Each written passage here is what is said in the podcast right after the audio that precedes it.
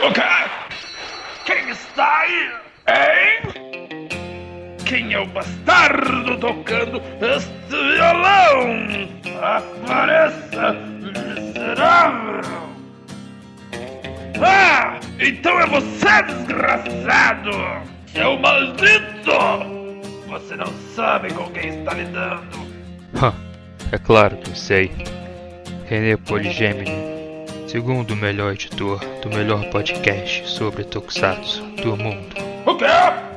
Segundo melhor? Quem é o primeiro?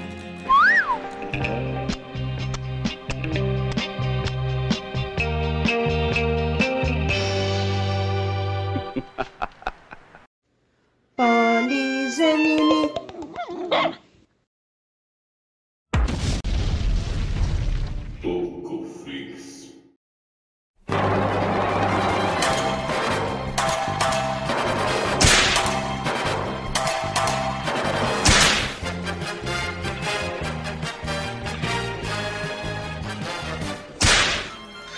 Caramba, assistiu o Zubat tudo hoje. Só 20, não consegui ver tudo.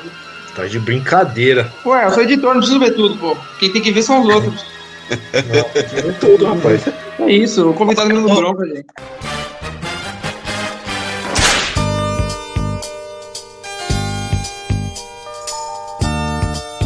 Está no ar para todo o universo.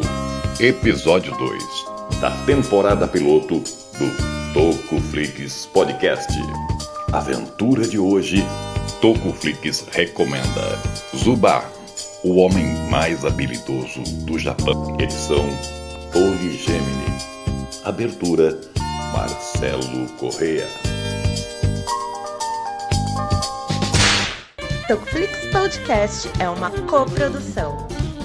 Tocoflix, seu streaming gratuito de Tokusatsu, com Poligemini Produções, apresentado por equipe Tocoflix e Palace Rangers. Então, é, com essa relação ao. Você perguntou quem é o vilão final, né? Então, você lembra que no penúltimo episódio aparece um amigo. Não, do- não do precisa falar isso agora, você tem que falar de novo. Relaxa. Vamos começar logo o tempo bagaço. Então vai, começa. Faz, faz aí a abertura, o René. Alguém preparou o stand-up comedy da semana? Tinha um que o Drake marcou lá em cima, né? Deixa eu achar aqui a parte, calma aí. Stand-up. Eu eu tenho um negócio legal pra contar aqui pra vocês também. É. Eu, essa semana, te- eu tenho um amigo, né, que ele é, tipo, ele, ele- ele é bem otaku e tal, é cheio do, e, e cheio de das, das miniaturas e tal, né, e aí ele vai se mudar, e aí na, na casa nova dele, não tem tanto espaço pra ni- miniatura, né, aí ele me deu duas estantes vazias, né, que ele não vai conseguir levar, e uma porrada de miniatura.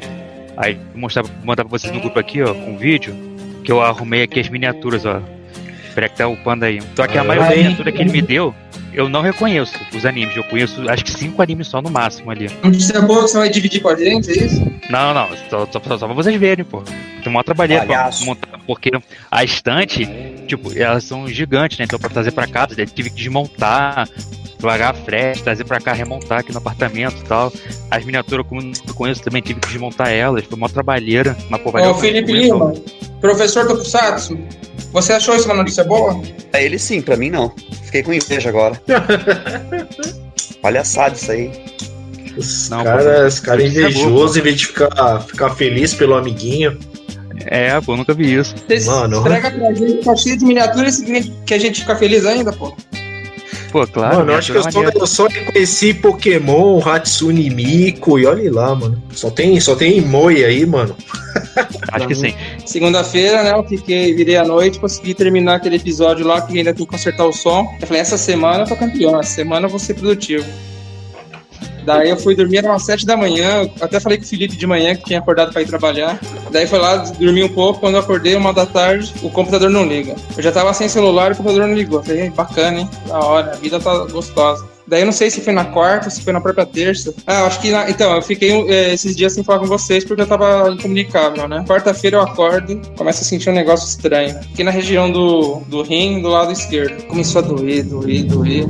Daí eu passei Eita. pelo vi vídeo chamada com o médico. Falei, nossa, isso aí, meu, pedra no rim. Você tem que, o mais rápido possível, marcar ultrassom. Você tem que fazer ultrassom pra gente saber se isso é pedra no rim, porque isso é muito grave e muito doloroso. Tem que ir lá agora fazer ultrassom. Falei, beleza. Minha esposa conseguiu marcar lá, então acho que no dia seguinte, ou foi na manhã seguinte, consegui um horário no convênio pra fazer ultrassom, né? Só fazer ultrassom, beleza. Daí a mulher fazendo os negócios lá. Ela perguntou: você tem alguma dúvida? Eu falei: eu quero saber o sexo, né? Olha, o sexo eu não sei, mas o signo eu sei, câncer. Que? Caraca, o quê? Pesadão. A bonequinha não sabe brincar. Mas, mas continuando a história, mas não é isso que eu ia contar ainda. Palhaçada. Nossa, mano. Ah, deixa eu continuar aqui. Ai. Peguei lá, fiz o exame, né? Ela não falou nada pra mim o que, que era tal. Tive que passar por vídeo chamada de novo, né? Até aí tinha entrado pela primeira vez com o clínico geral. Daí na segunda-feira também entrei com outro clínico geral, né? Porque a videochamada aparece quem tem, não é o mesmo médico. Daí ela viu o exame assim e falou: Poxa, você foi fazer exame pra ver pedra no rim, né? Foi. Eu vou te mandar pro urologista. Mas eu tenho uma notícia estranha pra você. Ah, o que que foi? Ultrassom não serve pra isso. Ah, que bom, mandou fazer ultrassom pra ver isso e não serve. Legal. Daí o urologista falou: Nossa, muita suspeita de pedra no, pedra no rim. Legal, né? Mas é certeza? Não é certeza por quê? Não é certeza porque o ultrassom não serve pra isso. ô amigo. Agora eu vou fazer uma vigilância. A semana inteira Uma- uma um semana de exame depois. que não serviu. Eu acho que assim, entre o rim e a uretra tem um canal. E pelo Ultrassom. ultrassom, Ultrassom. é, o ultrassom ele não consegue ver essa, esse canalzinho. Só com, com a ressonância. Mas que Caralho, Cara, hoje o que- Zubat? não consegui uma ressonância até hoje, desde que lesionei o joelho treinando. E aí agora, simplesmente eu acredito que tá curado, foda-se. Mas tá quanto tempo pra marcar a ressonância? Ah, desisti, tá ligado, mano? Aí eu consegui um ultrassom também, né? Aí no ultrassom disse que tava tudo normal, né? Só que no papelzinho que me entregaram nenhuma imagem, né? Só falando tá tudo normal, nenhuma anomalia, não sei o que, não sei o que lá. Aí eu, tá bom, né, mano? Tem que acreditar, né? Fazer o quê? É, a fé é melhor do que a medicina. Porque imagina aquela dor fodida até o dia 9. Eu- Foi uma semana pra fazer o exame, né? Vai ser quinta-feira que vem que eu vou fazer a ressonância. Mas É, o que, que o médico fez comigo? ah. Ele falou o seguinte: se você tiver doído muito, você vai pro pronto-socorro, daí vai entrar em emergência e eles fazem, né? Então, tipo assim, se você se foder muito, você consegue. Caraca. Se você, se você entrar no terminal, você consegue. É tipo isso. É, tipo, vai É. tomando muita água, né? Porque a água previne, né? Se você tomar muita água com relação à pedra no rim, né? Dá uma ajudada. Vai fazer Mas um eu sempre bebi muita água, então se fosse a questão da água, não seria meu problema, porque É. nunca é, deixei de beber muita água. Mas, Mas eu acho que não é pedra no rim, né? tem, o, tem o diurético que é bem melhor que a água, né? Chazinho. Cerveja? Cerveja. Mas não tô, e não tô brincando, é sério? Sim. O, o mais legal é que eu fiz um monte de exame esses dias que eu tava com outros problemas e tal. E deu um marcador lá que é pra câncer. Que isso? Daí você.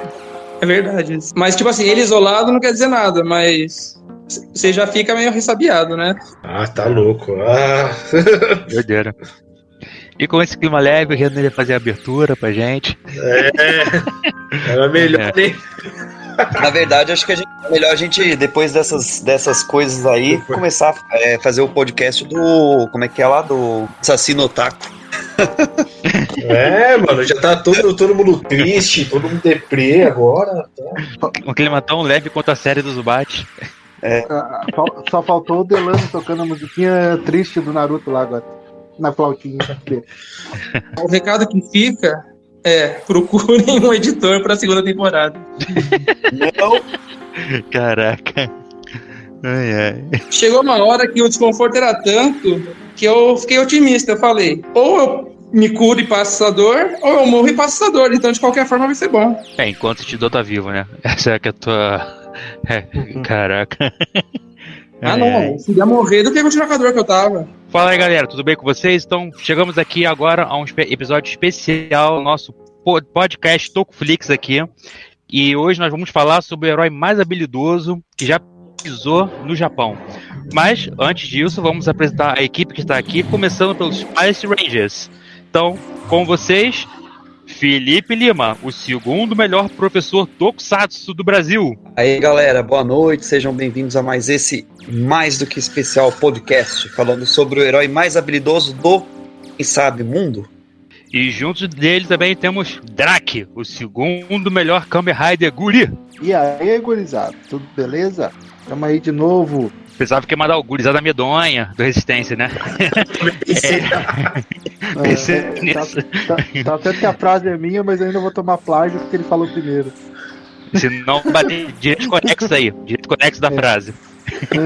e, e o René Poligemini, o segundo melhor engenheiro da edição. Ah, eu tô muito zoado essa semana. Por que, Cheio que de- tem um depressivo entre nós três? Tô achando que o René agora baixou o Walk Lamp lá do Maskman. Eu tô cansado. Eu tô fudido. E representando a segunda mais poderosa equipe da Tokuflix, Ralpha L, o segundo melhor colecionador digital. Fala galera, vamos hoje, como eu falei, falar daquele herói suculento, o, o herói melhor habilidoso do Japão. Mas nós não estamos sozinhos. Hoje temos um convidado especial que. Um convidado suculento. o segundo melhor convidado suculento. Você pode ter piadas do segundo melhor, mas é, é, o convidado conseguiu furar a bolha, chegar antes, porque né, ele antes de um convidado, com um episódio de convidado dele mesmo, ele já veio participar desse aqui. Mas quem vai representar esse convidado é o Felipe. Felipe, quem será esse convidado?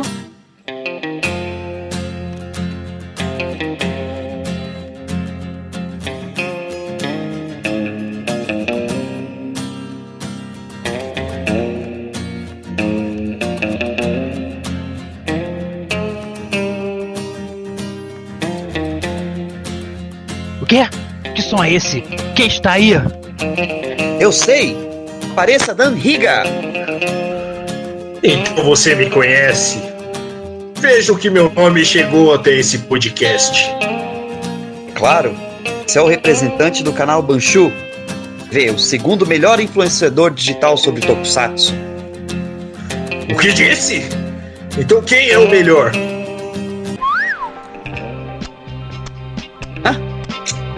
Eu, Zubat da Tokuflix Podcast. Aí toca Zuato Sanjo. Tudo bem, amiguinhos. Então, vocês viram aí o nosso grande convidado, segundo o Rafael, nosso suculento convidado. O Dan Que é o do Banco que é o- Dele. Riga, que é o segundo melhor dono do segundo melhor canal do YouTube e segundo melhor influenciador digital de propaga as palavras Okuta no Ken Izubate pela Tokunet. É, pior que eu acho que eu sou o segundo, segundo canal que mais força o Octonoken e Zubat. E- Então, claro que para esse tema, você é o convidado mais que especial, porque hoje nós vamos falar de Kaiketsu Zubat, né? Um, um, tokusatsu meio obscuro aqui no Brasil, infelizmente, mas nós vamos falar sobre, sobre ele, ver um pouco mais e assistam lá no Tokuflix. Então, é, antes, né? Acredito que deva ter muita gente que não conhece o Zubat, então a gente vai primeiro pedir tanto pro Felipe quanto pro Dan também, né? Apresentarem, né? Esse, falarem que, o que que é Zubat, de onde que veio isso aí, isso aí, isso aí existe, a gente criou isso aí, o que, que é isso, né? Vocês falarem uma introdução rapidinha aí sobre o Zubat pra galera que não conhece. Quem, quem começa? O Felipe, o Felipe, né? Que ele falou que ele queria. Ah, não, é eu fiz uma apresentação bem rapidinha aqui, não tem problema. Aí o, Dan pode complementar. Não é Então, legal pessoal, apresentar vai- o Dan melhor primeiro? Tipo, conversar um pouquinho com o Dan? Porque É, eu acho. eu sei, acho que, que eu sei que eu e o Rafael somos ultra fãs do Dan. Até brigamos pra ver quem que ia chupar cada mamilo. Mas acho que a maioria das pessoas não conhece ele tão bem assim. Então era bom uma introdução, conversar um pouco com ele, depois a gente entra no debate. É, tem, tem que Eu ter um a- do né, mano? É, Eu até ia comentar isso, mas eu tava desconcentrado olhando a foto do, do Dan aqui do chat. Puta. Eu não conseguia terminar de ver Zubat porque ficava vendo essa foto aí, daí eu tinha que ir pro banheiro da hora. Rapaz, Então, o Tokusatsu, vamos- o, o podcast da broderagem, cara, que que é isso? então, meu, O Papa Vamos- liberou vamos- o, o podcast? vamos conversar um pouquinho então com, com o Dan pra galera conhecer ele. Então, fala aí, Dan, fala um pouco sobre, sobre você, o que, que você faz aí, qual é que é o teu papel aí na Tokunet aí. Então, né, mano, eu tenho um canal no YouTube chamado Banshou TV, um canal que fala sobre anime, tokusatsu, videogames, novelas coreanas também, por que não? Ou seja, eu sou o orgulho da família, né? Com certeza. É a ovelha branca. E ele é icônico. Não, o cara é o Shiryu da vida real, velho. Eu tô de sacanagem, hein? É Se ele brincadeira. tirar- Se ele tirar a foto de costa, parece um dragão nas costas. Ah, ele, ele é icônico. Ele já, já revelou isso no canal dele. Ah, e, eu, que, que eu, ah, que eu gosto. Isso, e a brincadeira com o Hokuto no Ken Zubat que o Dan ele é super fã desse, da- desse anime e desse tokusatsu, né? Só que ele ainda não tem vídeos no canal dele sobre esse tokusatsu, porque ele quer fazer futuramente, quando tiver mais é, dominando melhor o YouTube, digamos assim, né? Pra fazer um vídeo com mais qualidade. Como são séries que ele adora, ele, ele não fez ainda vídeo. Mas, como ele adora essas séries, a gente trouxe ele pra cá pra apresentar essa série pra galera aqui no nosso podcast. Ah, Aí sim, o né? Rafael furou a bolha e falou: O Dan entra agora, eu faço questão, eu quero o Dan. Bateu o pau na mesa e a gente obedeceu. Não, mano, é assim, né? Aquela coisa, né? O Tonoken, Zubat, eu devo ser uma das pessoas que mais força essas séries aí, mano. Então, né? Mas eu não fiz vídeo falando só disso, né? Especificamente dessas séries, né? Porque eu quero que o canal esteja maior, né? Pra o vídeo chegar em mais gente, né? Mas Ó, nós temos assim. Os dois maiores fãs de Zubat. Agora tem que lutar pra ver quem que é o primeiro e quem é o segundo. Se é o Felipe Mas, ou se é o Dan. mas assim, você Não, não, pensou verdade, em. o repente- primeiro já sabe quem é, né? Ele tem que ver quem é o segundo. Quem é o segundo? O, o Zubat é fã do Zubat? É claro, o Hayakawa é fã do Zubat. Sim. Bom, Mas assim. já que você tá perguntando, você já tá perguntando, eu já vou responder. Eu consegui uma entrevista do do Hiroshi Miyauchi, que ele disse que o personagem que ele mais gostou de interpretar na vida dele foi exatamente o Ken Hayakawa. Então ele é fã dele mesmo. Então ele é o maior fã de Zubat, né? Porque como já todo mundo já sabe, por mais que você ache que seja bom em alguma coisa, ele é melhor do que você. Em tudo. não importa o que seja. Ah, em, em- em cozinhar, não importa. Se você acha que você é bom em, sei lá, tocar o hino do Brasil com o sovaco, ele faz melhor que você. Mas em- ainda, assim, eu tenho uma pergunta agora. Ah, você não pensa assim, de repente, fazer um vídeo. Um vídeo curto, assim, ou algo mais simplório, por, por exemplo, agora de Hokuto no Ken ou Zubat, pra tentar talvez trazer exatamente mais gente pro teu canal? Então, né? Como é assim, né? Zubat, né? Até Hokuto no Ken, eles são um pouco, sei lá, obscuros, né? É. Então eu acho que eu acho que assim, né, o meu canal ainda é pequeno, né? Eu acho que seria um desperdício falar de alguma coisa que eu gosto tanto pra ter tão pouco alcance assim, sabe? Entendi. Aí você quer fazer um material assim bom, com muita qualidade, mas lá na frente pra atingir um público É. grande pra conhecer, né? É, pra trazer mais gente pra conhecer o negócio. Ah, legal. Ele pode fazer do Jojo, né? Porque Jojo é uma série que bebe muito de Hokuto no Ken, né? Mas não é Hokuto no Ken, é o mais perto, né? Mais ou menos, mais ou menos. É mais a, a parte estética, né? sim, sim. A parte estética e a parte tudo de tentar puxar a masculinidade, não sei o que, né? Que é bem tipo, tipo, né? Cara, não, eu sou super fodão nisso. É muito. é- parece um pouco nessa parte. Mas é mais estética, musculosa, do aquele pessoal brucutu que eles falam, né? Brucutu da década de 80. É, muito Só que Hokuto no Ken é mais dramático, ele é mais uma tragédia grega mesmo, assim, né? Um- aquela pegada de épico, assim, né? Tipo um Ben-Hur da vida, um Spartacus. Sim, sim. Se tem bem essa pegada. Assim. Quem tá numa garagem de moto aí gravando? Agora, agora é aqui, mano. Peraí, vou desligar aqui. Vou desligar. Tem um Kamen Rider aí. É...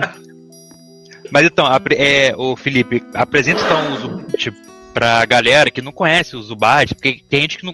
Talvez a gente fala Zubat, Zubat, mostrando que a gente tá falando do Pokémon, ou que a gente inventou isso aqui agora. Então, é, explica aí pra galera o que é Zubat e tal, né? E o Dan dá aquela complementada pra gente de fato entrar no tema. Isso aí, beleza, então. Gente, eu não. É a primeira vez que eu vou falar com vocês, mas tem alguém que tá. com som bem alto de moto aí. É, é, é um cara na rua aqui, mano. Ele deve estar. deve tá chegando em casa e tá fazendo barulho pra o Ricardão sair a tempo. O Dan É, é, vizinho do Kamen Rider, pô. Olha, Pede pro Dan Amazon é vizinho do- desligar a moto aí, Dan. Pede pro Amazon desligar a moto. eu acho que agora o pé de rato foi embora. Então, deixa eu falar de nova fala, que deve ser como. Então, é, então Felipe, a- é, tem muita gente que talvez a gente fala, a falar de Zubat, Zubat, deve estar pensando no Pokémon ou nem sabe o que, que é isso, né? Então, apresenta pra galera o que, que é Zubat, o que, que a gente tá falando aqui esse tempo todo, segundo o melhor Zubat, o que, que é isso, e o Dan dá uma complementada antes da gente entrar de fato no tema. Então, o Kaiketsu Zubat, na verdade, é o alter ego do Ken Hayakawa, né? Ele é um detetive particular e no começo da história ali, não é um spoiler, tá? Então você que está ouvindo, eu não estou entregando nada de mais da série. Ele tem o seu amigo assassinado. A partir disso começa então a sua grande aventura, a sua demonstração de todas as habilidades que ele tem. A partir daí, então, se desenrola a história. Ken Hayakawa, e quando coloca sua roupa, o seu Zubato Suit, ele vai então à caça dos assassinos ou do assassino do seu amigo. Então, a partir disso, tudo começa a desenrolar. Situações ali que ele vai mudando a vida de algumas pessoas, que ele vai mostrando suas habilidades, até concluir a história dele. Ô, Felipe, explica Diga. pra gente o que quer dizer o nome do Zubat. Não sei, não sei japonês. Próximo, não tô brincando. então, Kaiketsu, pelo que eu colhi de informação, tem várias traduções, inclusive tem até os kanjis diferentes. Mas a gente vê ali que, resumindo, significa magnífico, sensacional, incrível. E quando, conforme a gente vai. Heróico, né? E de acordo com, com, com o passar dos episódios ali, a gente vai vendo por que que todas essas alcunhas são cabíveis para ele. Ele vai mostrando as suas habilidades. E o Zubat, por incrível que pareça, né? Zubat é morcego em japonês. Mas o esse Zubat, na verdade, seria o, o não ser um morcego, não tem nada a ver com a história, nem o personagem, nem nada. Seria o som que o chicote dele faz quando ele acerta alguém ou alguma coisa. É, onomatopeia, né? Subato! Né? Tanto que ele grita, né? Direto. Subato! É onomatopeia, exatamente.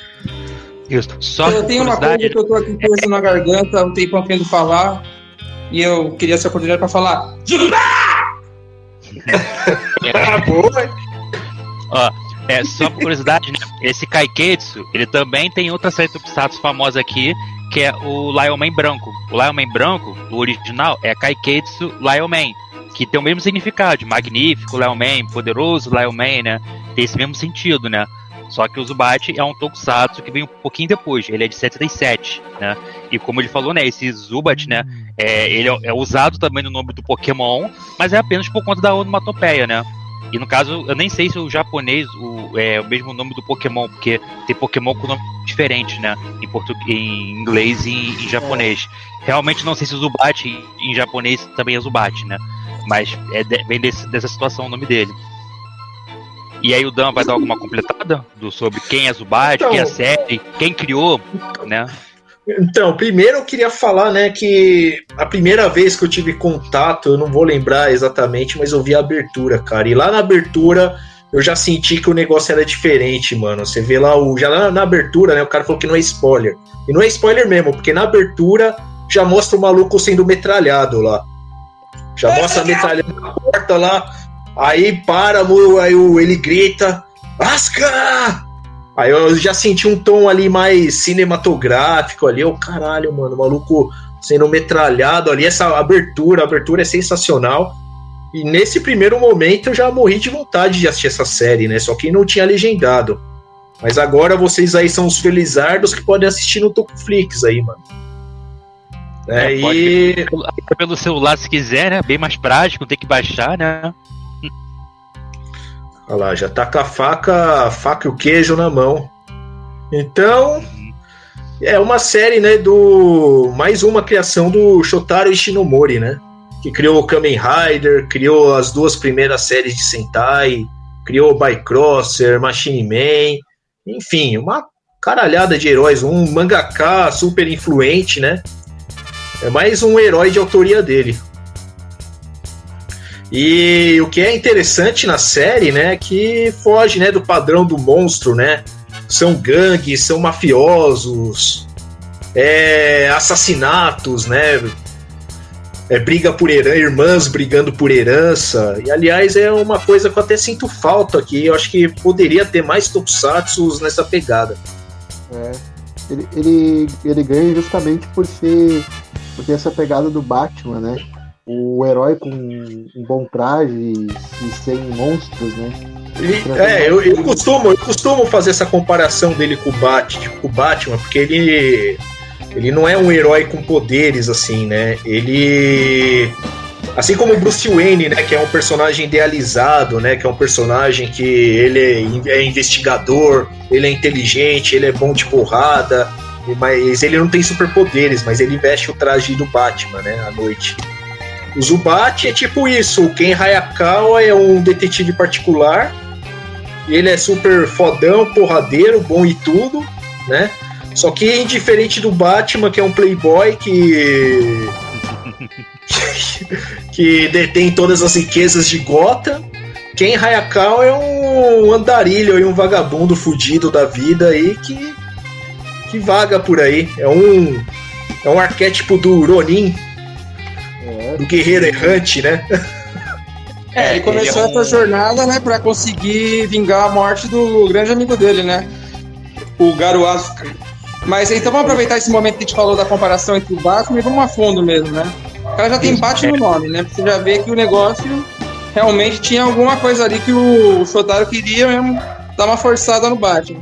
Tem um cinto de utilidade que ele não usa nada, que só usa o chicote. Mas que chicote, hein? O chicote ele voa, ele faz é, o faz o movimento do Homem-Aranha praticamente. Vira explosivo em determinado momento. O chicote faz tudo. Com aquele chicote não precisa do cinto, pô. É, não, não precisa. ah, Em vez do Batmóvel, tem aquele carro boladão dele que voa, né? Ele vai lá, liga o rádio, vê que tá, que tá com trânsito na Barra Funda, sai voando. O carro tem um, um, um ventilador gigante né? Que, é- de longe o pessoal ouve o som do carro, né? Aí ele liga lá o bagulho, o carro começa a voar, da pirueta e tudo. sim. E de certa Então é forma ele tinha uma estiloso. Batcaverna, né? Porque o, o Asuka, ele tinha uma caverna lá escondida na montanha que ele conseguiu fazer aquele uniforme lá que, na verdade, quem terminou de fazer foi o Ken, né? Então você vê que o Isso. Ken, que ele fala que é um detetive particular, ele era um tanto quanto um gênio, né? Não, é, ele era um gênio, né? Tipo assim, é, a gente aqui não vai. Nessa primeira parte, a gente vai dar nenhum spoiler, né? Só do primeiro episódio, porque não tem como contar a história do, do, do- da série sem falar do primeiro episódio, né? Mas depois a gente vai, pode até falar mais de spoiler em outro bloco, mas nesse bloco não tem nenhum spoiler. E aí, é curioso que no primeiro episódio, né? é, eu tava comentando com o pessoal quando eu tava vendo, né? O, o amigo do Asuka, né? O, o, amigo, o amigo do Ken, né? Que é o Asuka Goro, ele várias vezes no episódio se, se fala como um homem da montanha, né? O cara no hospital fudido, não, homens da montanha são incríveis, eu posso fazer isso tal. E aí, do nada, depois que ele morre, você descobre que ele tinha um laboratório enorme fazendo uma pesquisa sinistra que ninguém falou isso do nada. e aí ele vai lá, termina a pesquisa do cara, cria um, um traje boladão, que é o traje do Zubat. Provavelmente ele também cria as armas do Zubat, né? Ele não fala mais. O Zubat tem aquela estrelinha, né? Que parece que vira um chicote, né? Porque ele só usa essa estrela e o chicote. Mas eu acho que ela que vira o chicote, né? E o carro. Então o Ken termina tudo, né?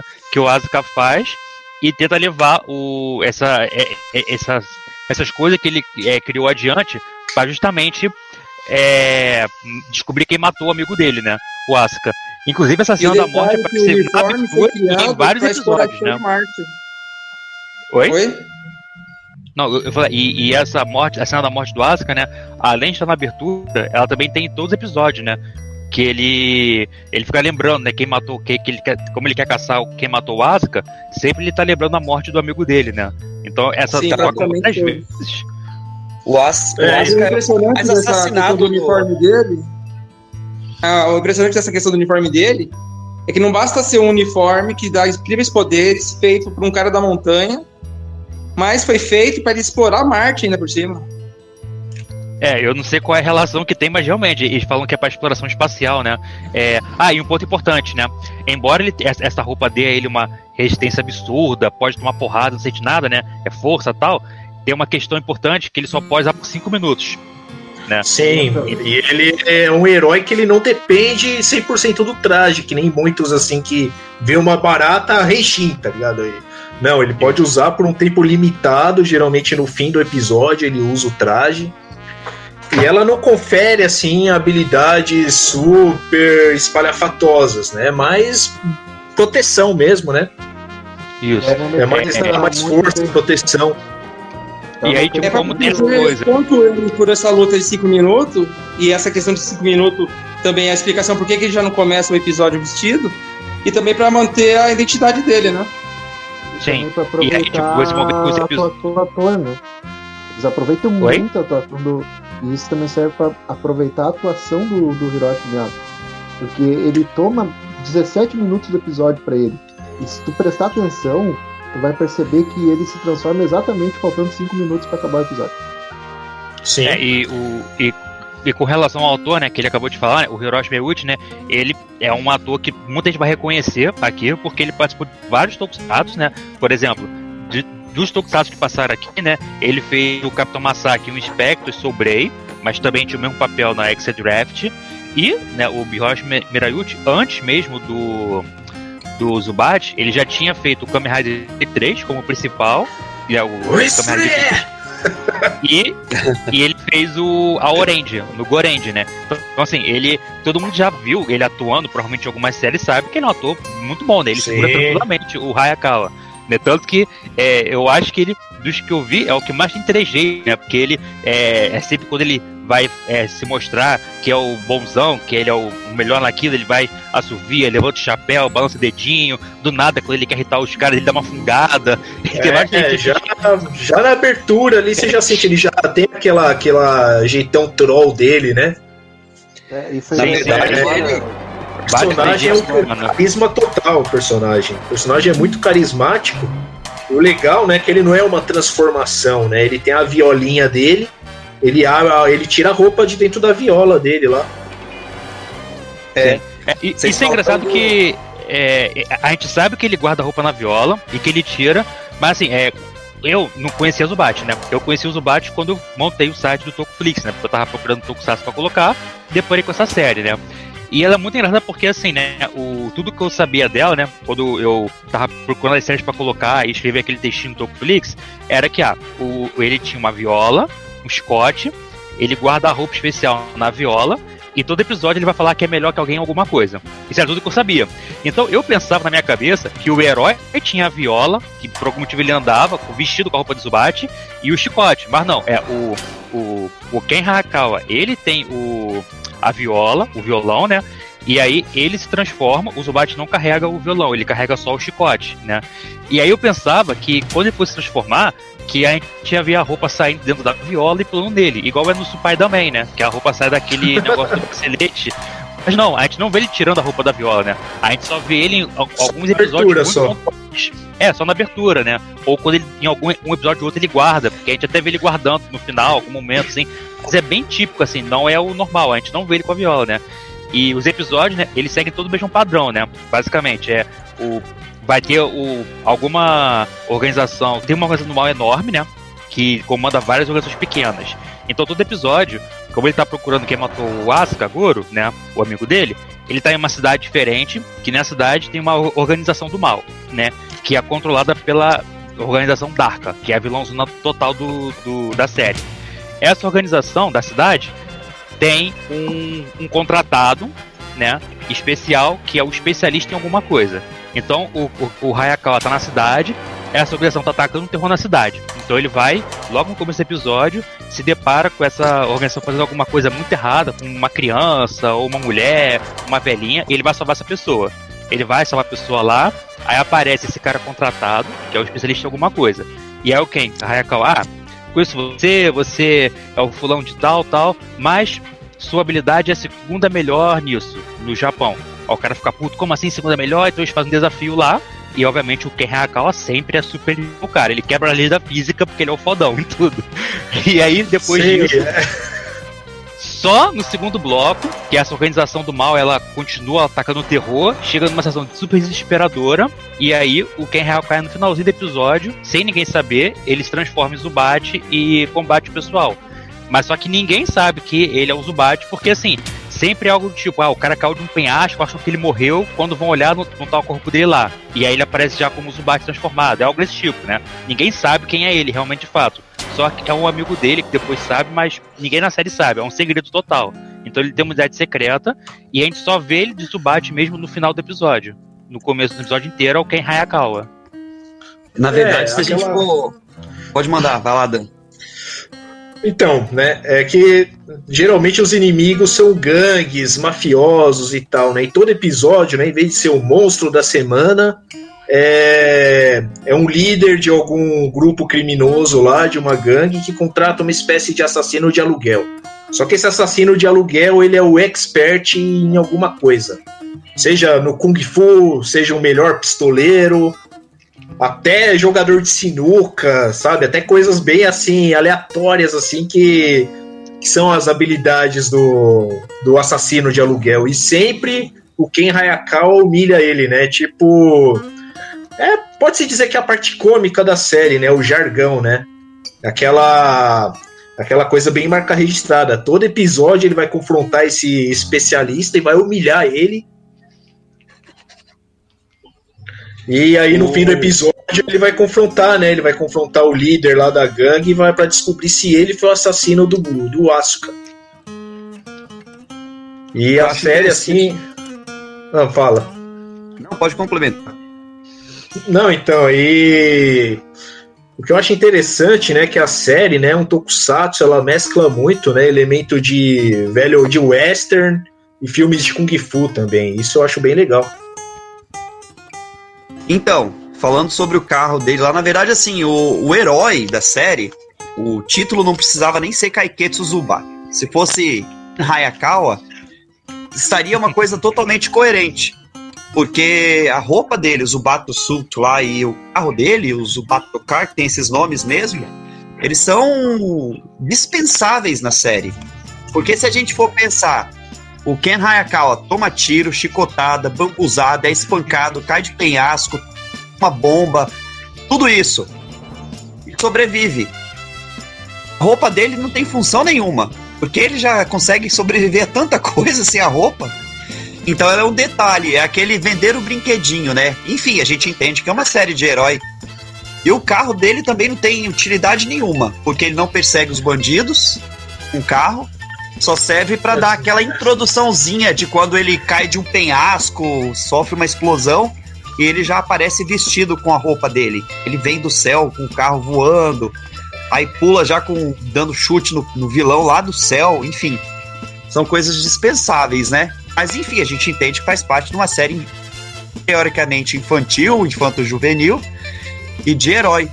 E o que o Dan falou ali, uma coisa bem interessante, né? A gente assiste a maioria das séries ali, a gente vê que elas se passam ou boa parte da ação nas pedreiras, né? Ou na pedreira, ou no centro das cidades grandes, né? Mas o, o Kaiketsu Zubat, ele é totalmente passado num ambiente assim, interiorano do Japão. A gente não vê ele em grande cidade. É um ambiente totalmente campestre, assim. É, geralmente É ele pontual, né? é. participação na cidade, né? Tipo, a vendedora de rosas e fósforo é na cidade, mas é uma coisa bem pontual, né? Tinha aquele hotel do baterista também. Mas sei lá, 90% da série é no campo mesmo. Ele, ele, ele tá sempre indo para cidades diferentes, então assim vai cidades pequenas, né? É um ambiente diferente, né? Sim, é muito legal isso. Eu, eu tenho E é legal, porque que nem o Felipe falou, né? O, o Hayakawa Ken, ele é estrela, né? A gente tem uma série onde o herói, o herói, o personagem né, civil, ele é muito mais estiloso do que o herói.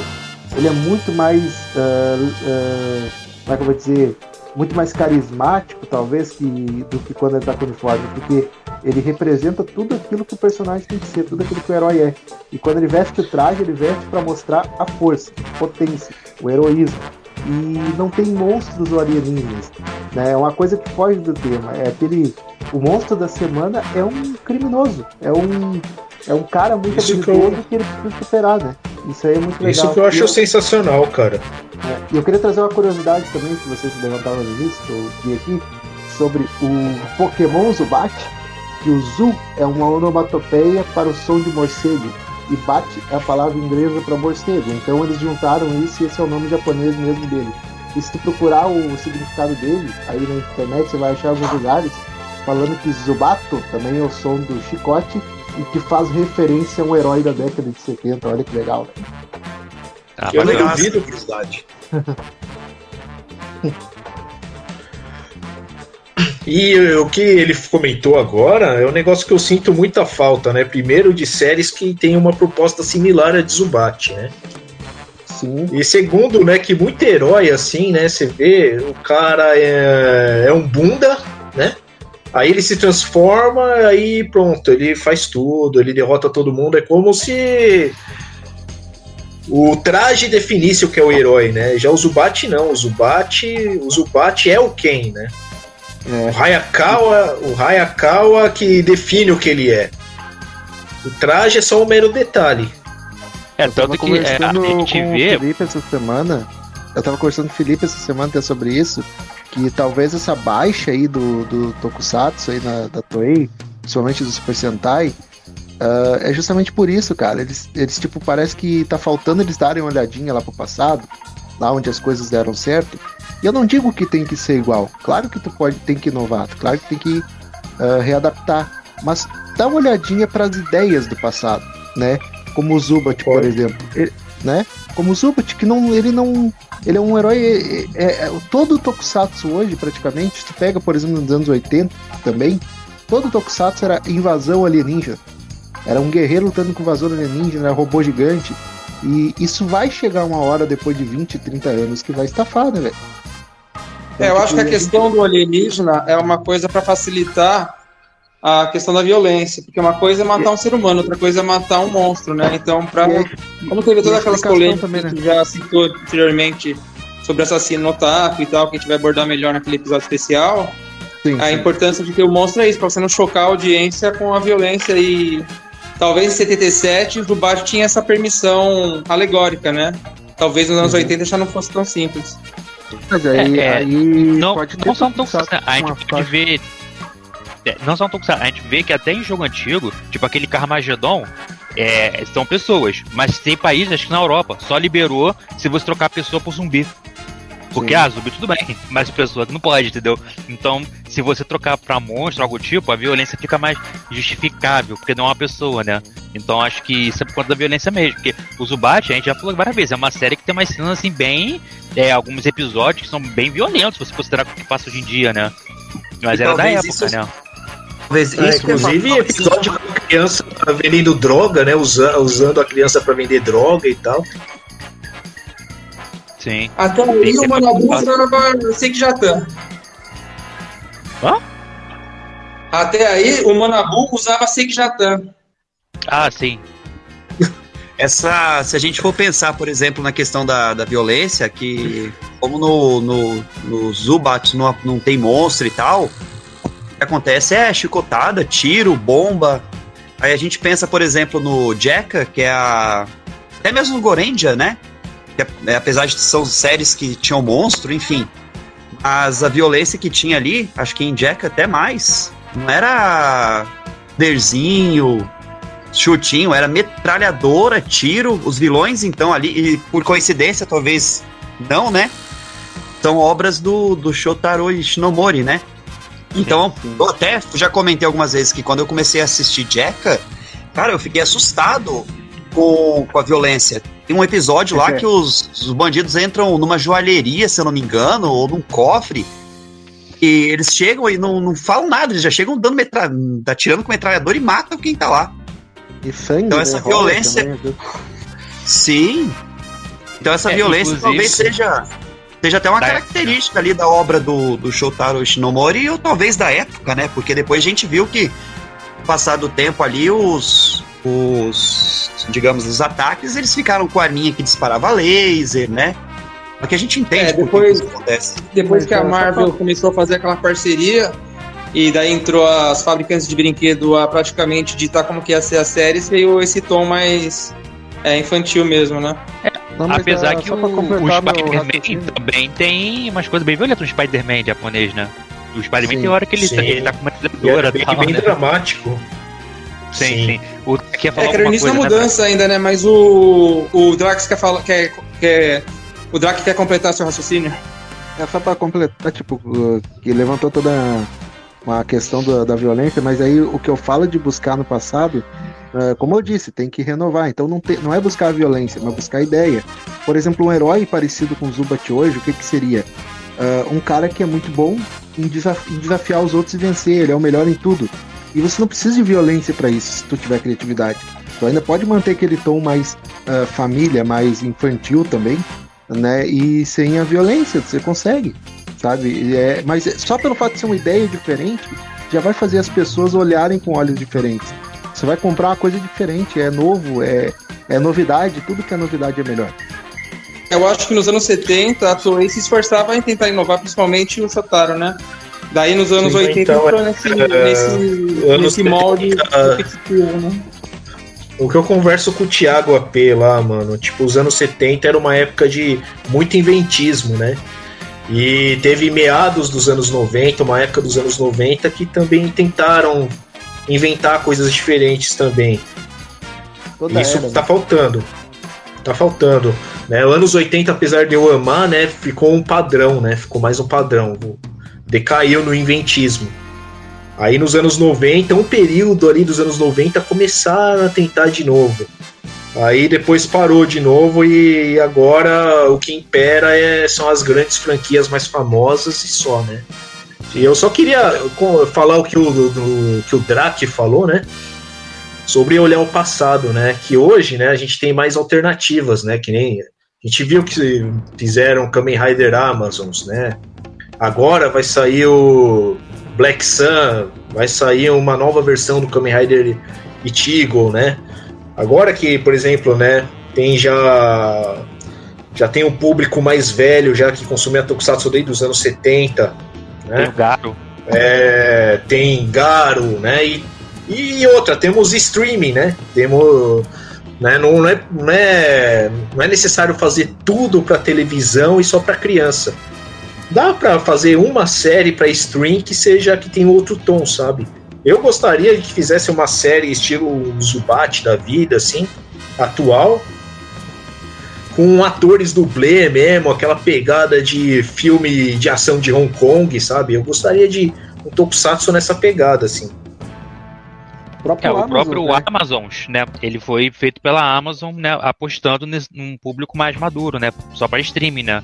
É um exemplo, né? A gente supõe que futuramente é capaz de outras empresas também tentarem fazer algo desse tipo, né? E o próprio mangá do Ultraman, que tá, vir- virou animação, ele também tem um tom mais sério, mesmo sendo animação. Ele não tem aquele tom infantil, né? Se você pega e, e olha bem. E ele faz parte da franquia. Eu queria fazer uma pergunta para nossos especialistas em Zubat aqui, o Felipe e o Dan, nosso convidado ilustre. Tem essa questão, né, que o, o Ken Hayakawa, o tempo todo, a, o- a organização do mal acha que tem dois inimigos, né? Acha que tem o Sim. Ken e tem o Zubat, né? E Isso. ninguém percebe que é o mesmo cara, né? Apesar de no final de todo episódio abrir a máscara dele e se expor pro cara que vai ser preso em seguida, mas ninguém nota que é ele. O que, que vocês acham dessa dinâmica, particularmente? De existe necessidade de realmente esconder a identidade do civil do porque a gente sabe que o Ken tá brilhando o tempo todo, né? É, eu sempre achei que não tinha por que ele esconder, né? Porque o cara já é espalhafatoso de tudo já, né? cara já é já é porra louca, já já é exibido pra cacete, né? Eu, eu acho que ali na série é, não tem muito por que ele esconder seu Zubat, né? Mas é um negócio comum o herói, né? O Clark Kent, o Super-Homem, né? Ou até os Paulo Ranger lá também. É meio óbvio, né? Ultraman, né, cara? Ultraman que. Não sei como. Como a patrulha da série nunca descobre quem é Ultraman. É que eu entendo mas eles têm- que ele já tá na mira dos, dos vilões do mesmo jeito, porque ele, o Zubat não, o Ken, né? Ele já tá na mira dos vilões. Eles querem matar tanto o Ken quanto o Zubat. Mas eu acho que é aí que entra o, a cereja do bolo, porque isso dá a impressão de que a organização do mal tem que lidar com dois grandes inimigos. Ele consegue lutar em duas frentes, tendo uma identidade Não, secreta. é. Inclusive, assim, eu tenho pra mim que, apesar do, do Zubat ser o cara que no final vai derrotar o Capanga e vai prender o, o cara que organiza a, a- o grupinho do mal da cidade, né? É, o Ken, ele dá mais dor de cabeça, porque assim, lembra que a gente, até o Shodan falou, né? Que o, a roupa do, do, do Zubat não é muito útil, porque o próprio Ken já é o fodão, né? Você vê que em vários episódios, o Ken, como o Hayakawa mesmo, sem Zubat, entra no covil dos vilões, da- sai atacando todo mundo lá dentro, invade base do pessoal, ele sozinho já causa toda essa parada toda, né? Então, os vilões, né? o, o, o Hayakawa é mais perigoso às vezes que o Zubat, porque o Zubat só, só tá aparece no final mesmo, né? Então já sabe que o Zubat vai aparecer, mas o Ken não, do nada ele aparece, invade covil, não sei o que, ele que é mais perigoso do que o próprio Zubat, né?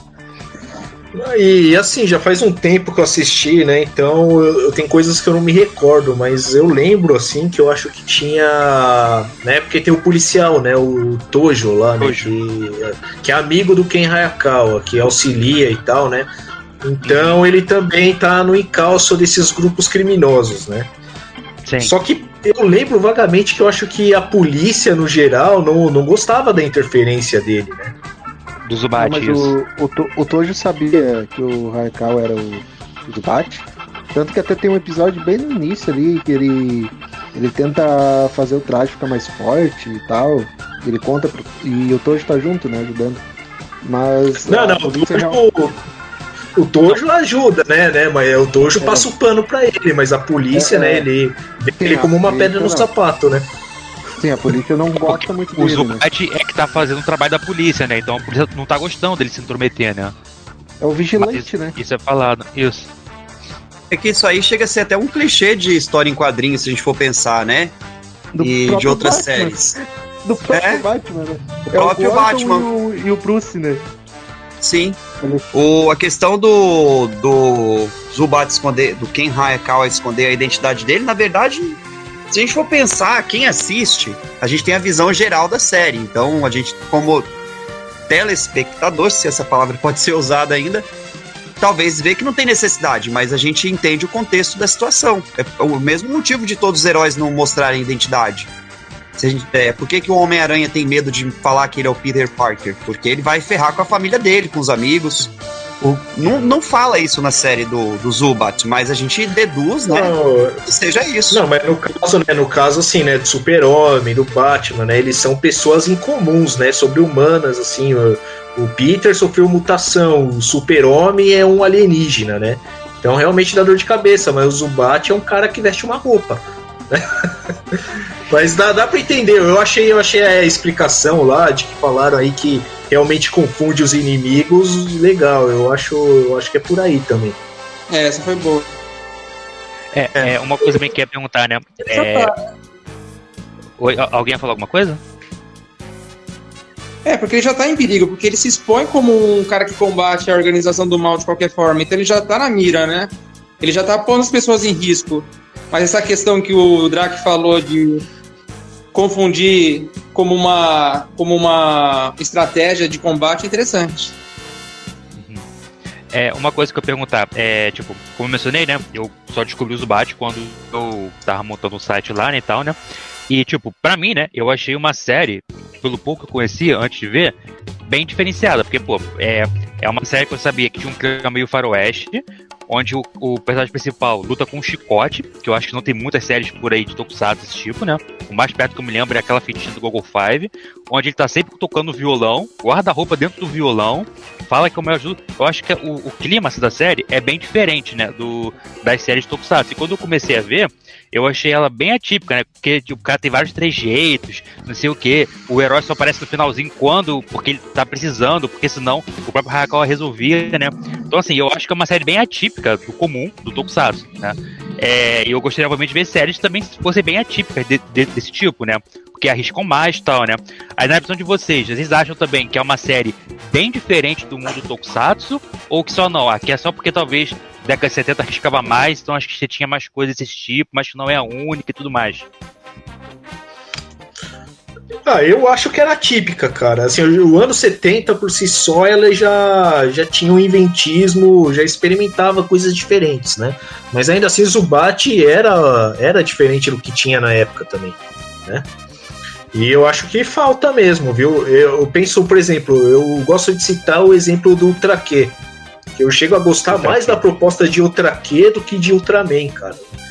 Eu acho que é uma ideia que deveria voltar, essa ficção científica, essa investigação, aquela, aquela série meio suspense, meio. aquele clima de. Como chama é tipo, aquela série lá? É o Arquivo X. É, a, como, como é que chama? Twin Light Zone, né? Twin Light Zone, Isso. Arquivo X e tal. O Tokusatsu nessa pegada, eu sinto falta, né? Porque hoje eles querem só surfar no nome de franquia, né? Ou é Ultraman, ou é Kamen Rider, ou é Sentai. E Garo, olhe lá, né? Uhum. É, você quer uma coisa mais da ficção do que no, no, no, no, no combate físico, né? Não, pode ter, eu porque eu citei, eu citei até que eu queria um Zubat, uma coisa no estilo Zubat, com pegada de filme de Hong Kong, que é porradaria, ator dublê, sabe? Ator que sabe lutar, fazer cena de ação. Eu ia curtir muito um negócio desse, né? Mas eu digo coisas diferentes é, mesmo, sabe? Citou... Coisas variadas. Sim, é porque... Oi? É porque você citou o, o Além da Imaginação e o Arquivo X, por isso que eu falei. Ah, não, é porque lembra um pouco a pegada do que era o Ultra Q. Eu não sei a, a chip. Pode falar, Felipe. Não, vai você. Manda bala. Não, o Zubat, ele realmente ele é, ele é, muito atípico, ele, ele é muito marcante, porque primeiro que o ator ele é muito bom. A gente gosta dele. E quando ele desce do aviãozinho e manda aquele beijinho pra câmera ali, erguendo o chapéu, ele vem, ele vem sério e manda o beijinho. Cara, você pensa, você, você, descreve o herói ali, porque ele chega naquela presença, aquela balaca, ergue o chapéuzinho e pra câmera. E, pô, tá, é, é, é foda, cara. E aí você vê, Não, o... você vê ele em cena acendendo fósforo, arrastando fósforo embaixo da bota pra acender. sabe? Tipo, coisas que tipo, são, são muito. Pegando. Muito, muito características, né? Pega o cigarro do, da boca do vilão, dá uma tragada sopra, faz uma fumacinha em forma de círculo na arma do bandido. O cara é muito foda. É muito Não, é, e, e, e, o legal tipo, é os Ele luta o usando o é... violão, né? Sim. E o bacana, o bacana dele é justamente essas coisas, como é que eu vou dizer, impossíveis que tem na série. Tipo assim, que é fora do comum para mostrar que eles fazem isso com uma proposta de mostrar que ele é um herói mítico. Eles querem aquela cena grandiosa e épica. Então eles fazem da forma mais louca possível, como quando o samurai corta a camisa do cara em forma do coração, e ele corta um coraçãozinho ainda menor dentro daquele coração e entrega a espada pro samurai. Ah, eu deixei um presente para você. E ele olha no cabo e tá o coraçãozinho amarrado. E quando que ele fez isso? Tipo, é pra, apenas para mostrar que é uma coisa épica, sabe? Isso é o muito é, é, e é, é, e é cômico também, né? É uma. é cômico, isso. É cômico e épico ao mesmo tempo. Eu acho que assim, o, o, diferencial, eu falo por mim, acho que é a minha visão, mas todo mundo que assiste o Zubat tem essa acho, mesma, mesma perspectiva. Que se a gente for pensar de, friamente, né? O, as situações que acontecem no seriado são de um, de uma, de um absurdo gigantesco. Você não. A, a, as demonstrações de habilidade dele, que são, digamos, ali um dos carros-chefe da série, são situações absurdas. Se a gente tivesse, por exemplo, vendo aquilo ali, aquelas situações num Sentai no Metal Hero, a gente ia olhar e falar assim, pô, mas que coisa tem graça. Nossa, mas isso aqui é infantil. Ah, mas isso aqui é um absurdo. Mas o aí entra a interpretação do, do Hiroshi Miyauchi. Ele é tão bom, pô, tão sensacional, que a gente compra aquela ideia ali, a gente dá risada porque é legal, mas a gente aceita, a gente não fica questionando. Então vocês falaram, é, mas aquilo, aquilo, a intenção é ser pra ser nossa aquilo lá, mano. É, é, não, o cara é foda, né? Mas é o jargão, sabe? Que nem o. Senta o cara lá com o Carlos Alberto e você sabe, agora ele vai falar, tô de olho no senhor. Tipo, você sabe que vai acontecer isso, né? É o. É o jargão, né? É a piada do dia. Exato. É aquilo, você é compra a ideia. Compra. E aquilo ali é porque é o seguinte: você está apresentando um cara, por exemplo, que é o, o melhor uh, atirador de facas do mundo. E esse cara que é atirador de faca, ele é muito bom, ele vai fazer algo sensacional. Que apesar de ser meio absurdo, é alguma coisa que tu pensa, bom, com muito treino, um cara muito bom, com essa visão cômica, é possível. Mas aí você fica pensando naquilo. Mas como é que o Ken vai superar ele agora? E aí vem aquela situação absurda e você acaba comprando isso, porque é cômico você ri e, e um absurdo se torna épico. Isso, só para situar, assim, vamos situar então o pessoal que talvez não assistiu a série e tá ouvindo o podcast, né? Então, assim, já foi, alguém já comentou no comecinho que são, digamos, dois vilões na série e um deles desafia o Ken Hayakawa. Deixa eu passar a mão. É, dois vilões então, por episódio, dois, né? É, são dois vilões por episódio e um deles tem uma habilidade específica. Ele é bom em alguma coisa. Então chega uma hora que o Ken Hayakawa é desafiado, supera ele sempre, né? Obviamente. Então é isso que acontece, é disso que a gente tá falando agora, né? E são os carros, é um dos carros-chefe da série, né? As habilidades e as demonstrações de super habilidade do, do Ken Hayakawa. E aí entra e... o aproveitamento do ator, né? Porque esse vilão, esse mercenário, ele sempre se mostra no início do episódio, para ter aquele embate inicial e ficar aquela rivalidade, para você ver o, o, desfecho do final do episódio. É, inclusive o final do episódio é, é com o Zubat lutando contra o esse contratado. Então, na primeira parte é o Ken Hayakawa que faz desafio com ele, vence, e no final é o Zubat que luta contra ele, né? Então o cara ele luta com a mesma pessoa sem saber, né? Porque ele acha que é outra pessoa, ele acha que é o Zubat, né? O contratado. É, o assassino de aluguel, no caso lá, né? Que. Isso. Então, isso me faz lembrar, mano, Kamen Rider Kabuto, né? Que pintam Tendo Sold, né? Como o cara perfeito, o cara fodão só que, cara, eu não consigo gostar do Tendo Sold, mano, porque para mim ele não transmite aquilo, né? Eu até levo como parte cômica da série lá, ele querendo se mostrar o fodão em tudo, né? Mas acho que muita gente interpreta interpreta sério aquilo, né? E sei lá, acaba ficando uma coisa muito muito enfadonha pro meu gosto assim, porque o cara não convence que ele é aquilo tudo. O cara é um playboyzinho que só fica. recebe tudo de mão beijada, vive da herança da vovó. Mas não, o Ken Hayakawa ele convence, né? Tem aquela parte cômica, né? Que é para ser engraçado mesmo. Mas eu acho que ele, ele transmite melhor essa ideia, sabe? Não, inclusive, né, o, você vê que o Hiroshi Meucci, ele é um ator assim, sensacional, porque ele fez o Bat, né, em 77, que o Hayakawa é o cara sinistrão. E no mesmo ano, ele fez em Jaka o Big One, que também é outro cara que é o Sinistrão, né? Então ele fez no mesmo ano duas séries diferentes, né? De franquias diferentes, né? porque uma é Super Sentai e a outra é, não tem franquia, né? E é um papel onde ele tem que fazer o cara fodão tal, e de maneiras diferentes, com trejeitos diferentes, ele passa essa ideia, né? Porque o Big One é completamente diferente do Hayakawa, apesar de também ser um cara fodão. Mas são trejeitos diferentes, a atuação completamente diferente, né? Você vê que o ator, ele realmente é muito bom, o Hiroshi Miyauchi.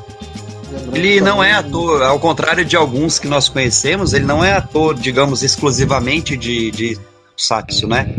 Então ele é, digamos, como se fosse o. É, ele é como se fosse o Junichi Haruta, que fez o. O Google Black, o. Deus! O.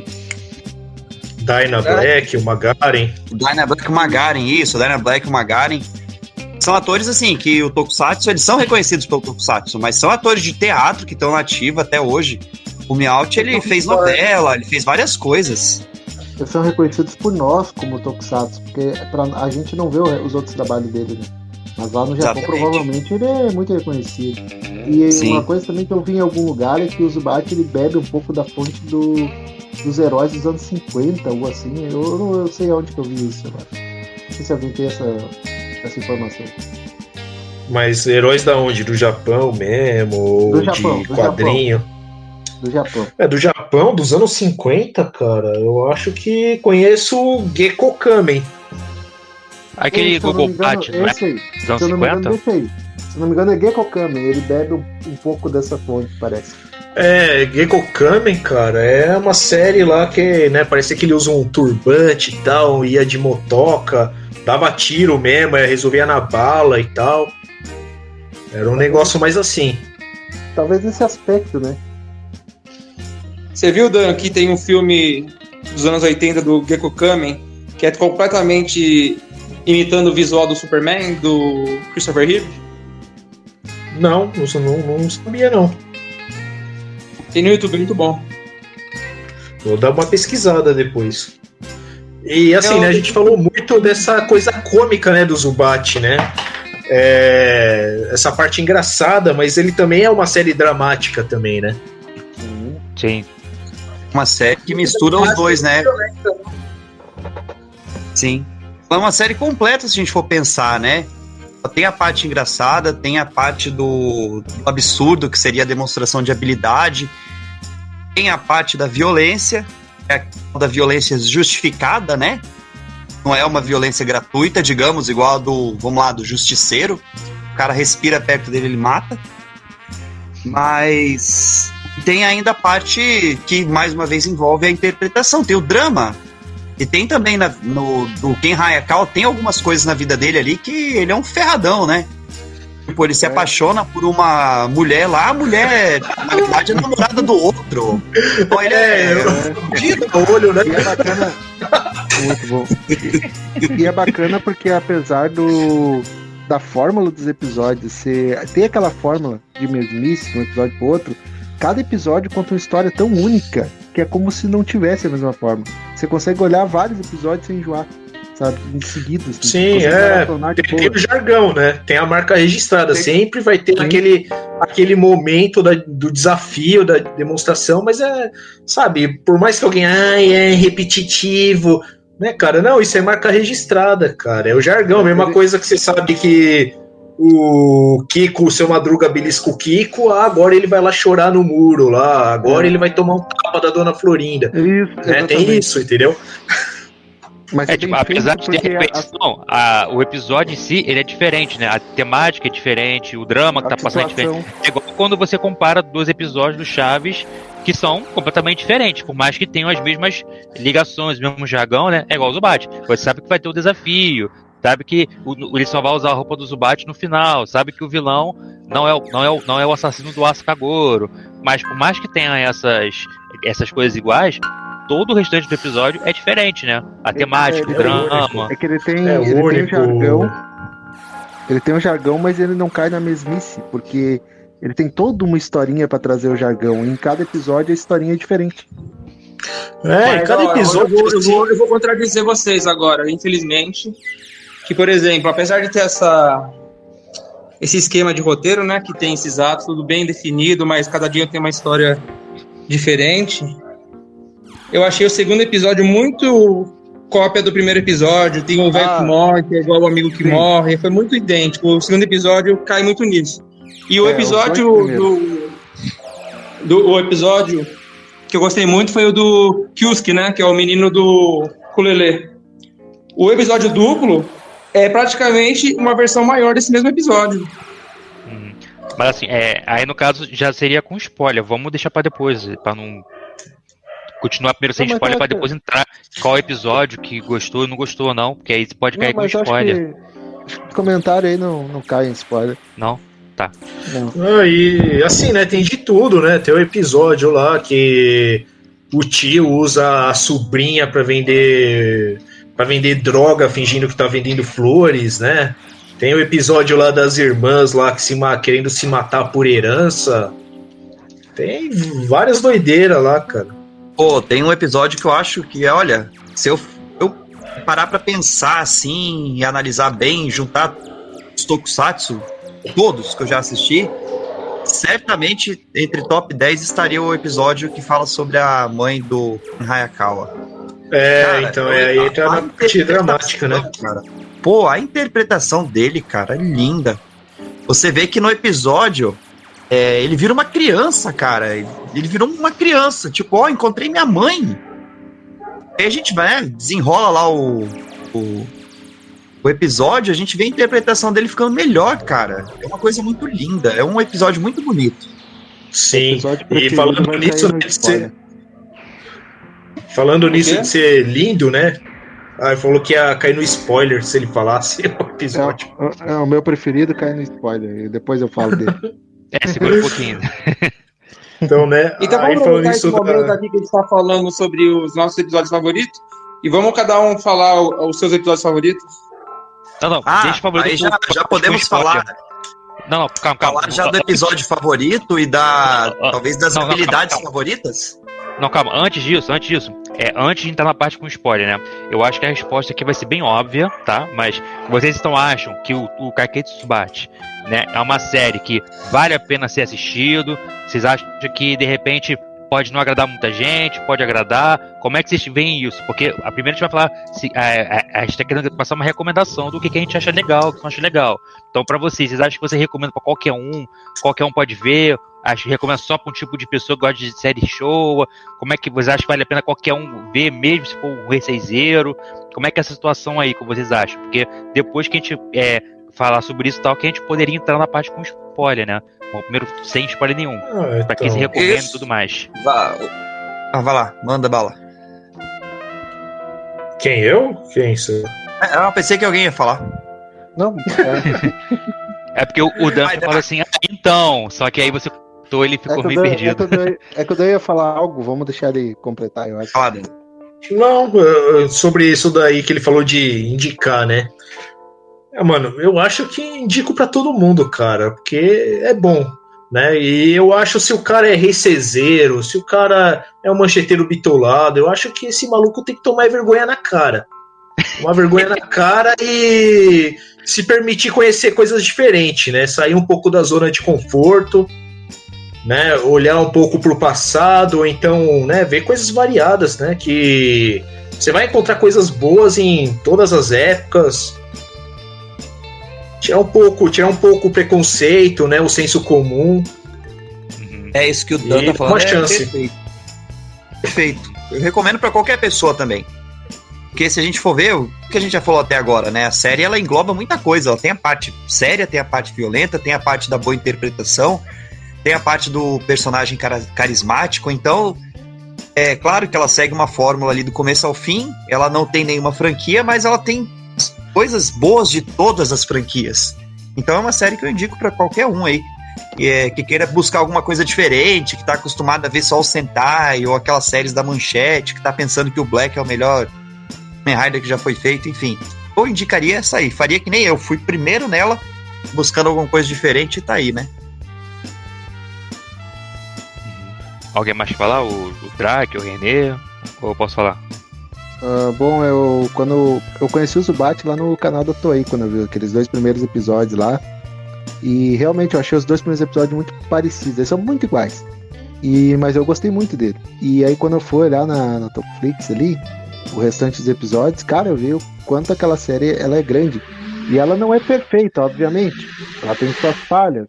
Mas nada que atrapalhe assim, a, a grandiosidade da experiência.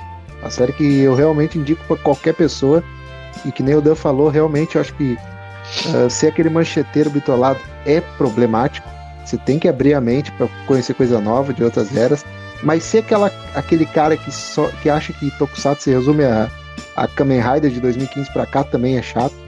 Né? Então, se tu tá com a mente aberta e disposta a conhecer um material novo que é antigo, Zubat é muito bom para isso. Ele é muito diferente, ele é divertido, ele não é enjoativo.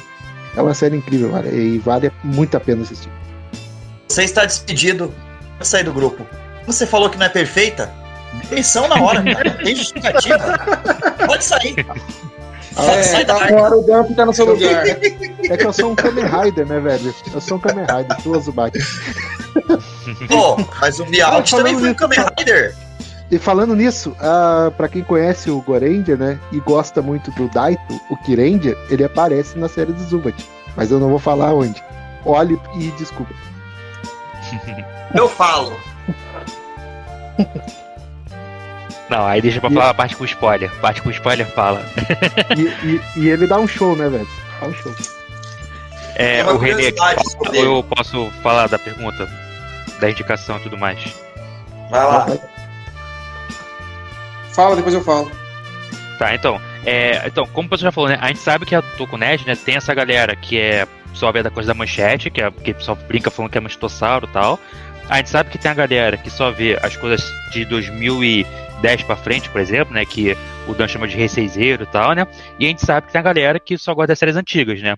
Então, assim, a gente sabe que há essa complicação para você indicar para todo mundo, né? Principalmente porque as séries da década de 70, elas é, são bem diferentes do que a gente viu na maioria das vezes, porque como a gente veio pra cá muitas vezes anos 80, é muito, é, muito herói com roupa metalizada, coisa assim. Os anos 70 não é isso, as roupas eram mais um pano, então tem uma diferença no visual que a pessoa pode estranhar. Mas assim, se a pessoa não ficar se ligando nesses preconceitos de ai, é antigo, ai, visual velho, ai, efeito especial datado e tal, a série eu acho ela muito boa, né? E eu acho que qualquer um que quer ver algo diferente do Tokusatsu, né? Que assim, que é Tokusatsu, mas é um pouco mais diferenciado, uma pegada diferente, uma coisa especial, eu acho que vale a pena a pessoa ver a série. Principalmente se ela quiser conhecer, né? É um pouco mais do Tokusatsu, porque o Tokusatsu não é só o Kamen Rider e o Super Sentai, né? Ele tem muito mais, tem um monte de herói bacana, inclusive vários deles, né? Como o Kikaider, que é do Ishinomori também, né? Já tem, tem versões novas que também são bacanas. Vale a pena você ver o antigo e o novo, comparar. Eu acho que vale muito a pena a pessoa ver. Ela tem que se des- despir, talvez, de um preconceito ou outro que é idiota, pra poder ver a série, porque a série é muito bacana. Ela tem é parte de comédia. Várias vezes eu ri pra caramba dos desa- desafios do Ken e tal. Tem episódios que a gente vai falar depois, na parte com spoiler, que, pô, são interessantes, tem uma pegada bacana, são um pouco mais pesados. Eu acho que vale muito a pena a pessoa parar pra poder ver, porque ela vai ver uma, uma série bem única, estilo Cybercop. Cybercop tem uma série bem única. Eu não acho nenhuma série Tokusatsu parecida com o Zubat ou com o, o Cybercop. São duas séries são bem únicas, assim, se você parar pra ver, é algo que eu acho que nunca foi feito igual no Tokusatsu, né? Pelas temáticas e tudo mais. Então eu acho que vale muito a pena a pessoa ver. E só que ela tem que se despir de alguns preconceitos se ela for só acostumada com série mais digital, né? E eu acho sensacional a série. Eu acho que é série bem diferente vale a pena qualquer um conhecer. Nem caiu. Ah, é, René caiu, deixa eu esperar que ele vai voltar. Passou um Kamen Rider lá e derrubou com o Zubat. O. Carter derrubou um transformador lá do poste. Mano, tem, tem uma história, né, mano? Eu vou, quando, quando eu for fazer o vídeo, né, mano, eu vou contar essa história idiota, né? Um vídeo lá, cara. Imagina eu lá com a patroa num dos primeiros encontros lá com ela. Aham. Fomos comer pastel. E aí, dou uma mordida no pastel, aí vem aquele vento quente na minha cara. Aham. E o que vem na minha. Eu canto, eu achei que eu tava cantando na minha mente, assim, mas cantei baixinho, eu cantei é. Atsui Kaze. É, tipo, baixinho assim. Aí ela, o que, que você falou, né? Aí eu fiquei mó sem graça, né? Aí eu, aí eu contei, ah, mano, é, é o trecho da música lá do, do Zubat lá. Que é, é, tipo, se for traduzir, é vento quente e tal. Aí ela achou o pico, né? Aham.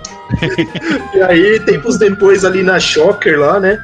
Foi uma das séries que exibimos ali, né? Eu acho que foi uma das. Aí ela teve a oportunidade de, ass- de assistir, né?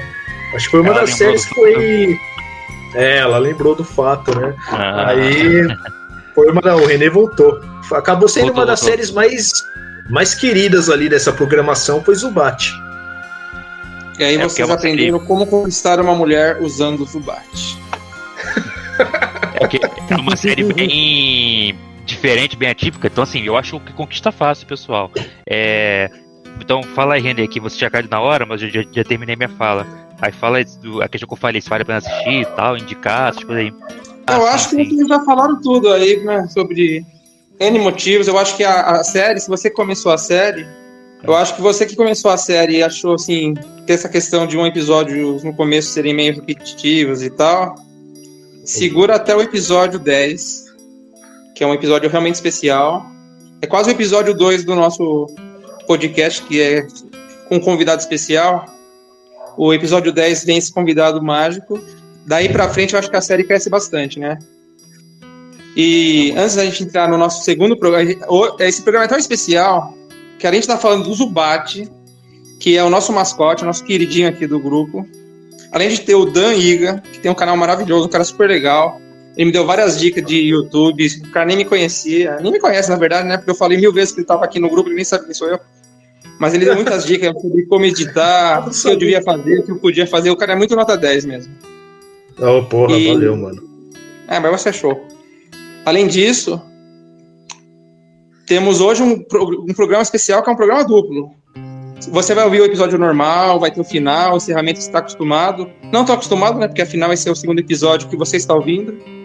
Mas depois a gente vai entrar no programa extra, que é um bônus nesse programa, que é o Zona de Spoiler.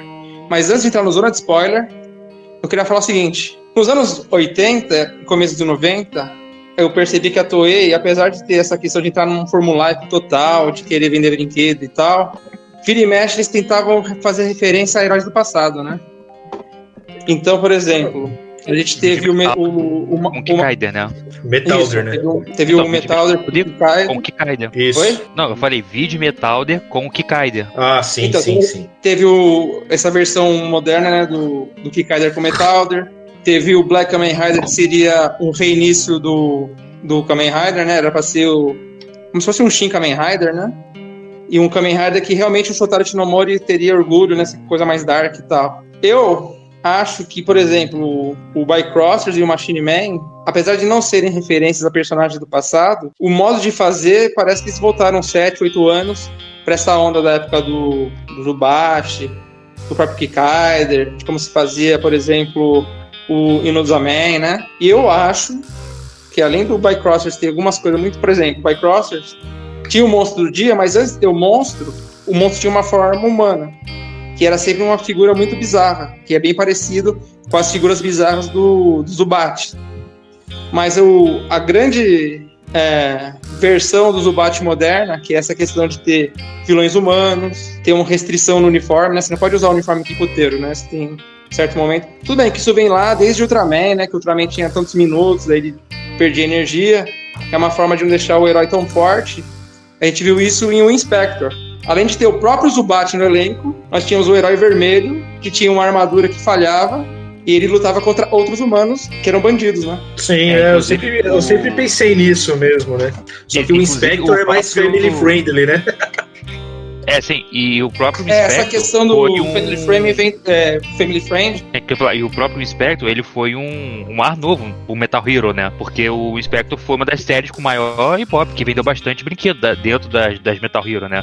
Porque o Metal Hero foi caindo, o Jiraiya deu uma levantadinha, mas de ban depois já caiu, e é o Inspector deu tão certo que gerou uma trilogia de, dos, dos heróis de resgate, né? Foi uma boa respirada, né? E ele falou de anos 70, eu acho que Jiraiya tem uma estética nos 70. E lembra uma dinâmica nos 70, um visual anos 70. Sim. Acho que o, o René saiu de novo, não sei, ele tá, tá no listing ali, mas não. tá mudo.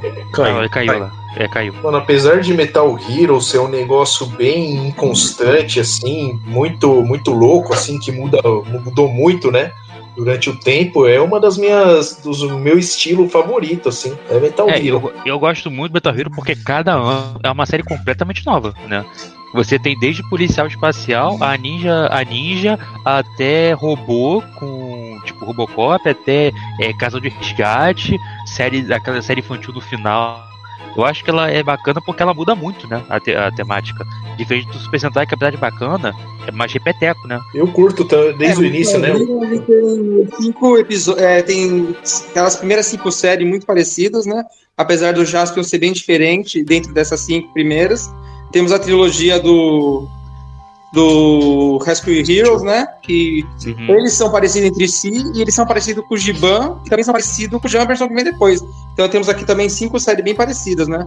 Mas de resto tentaram umas, umas variações interessantes. Ah, mas ainda assim, você vê Giban, Jumperson, elas são similares na estética, mas elas são totalmente diferentes, né? Diferente de Sentai, né? Que é engessado no mesmo padrão sempre, assim, né?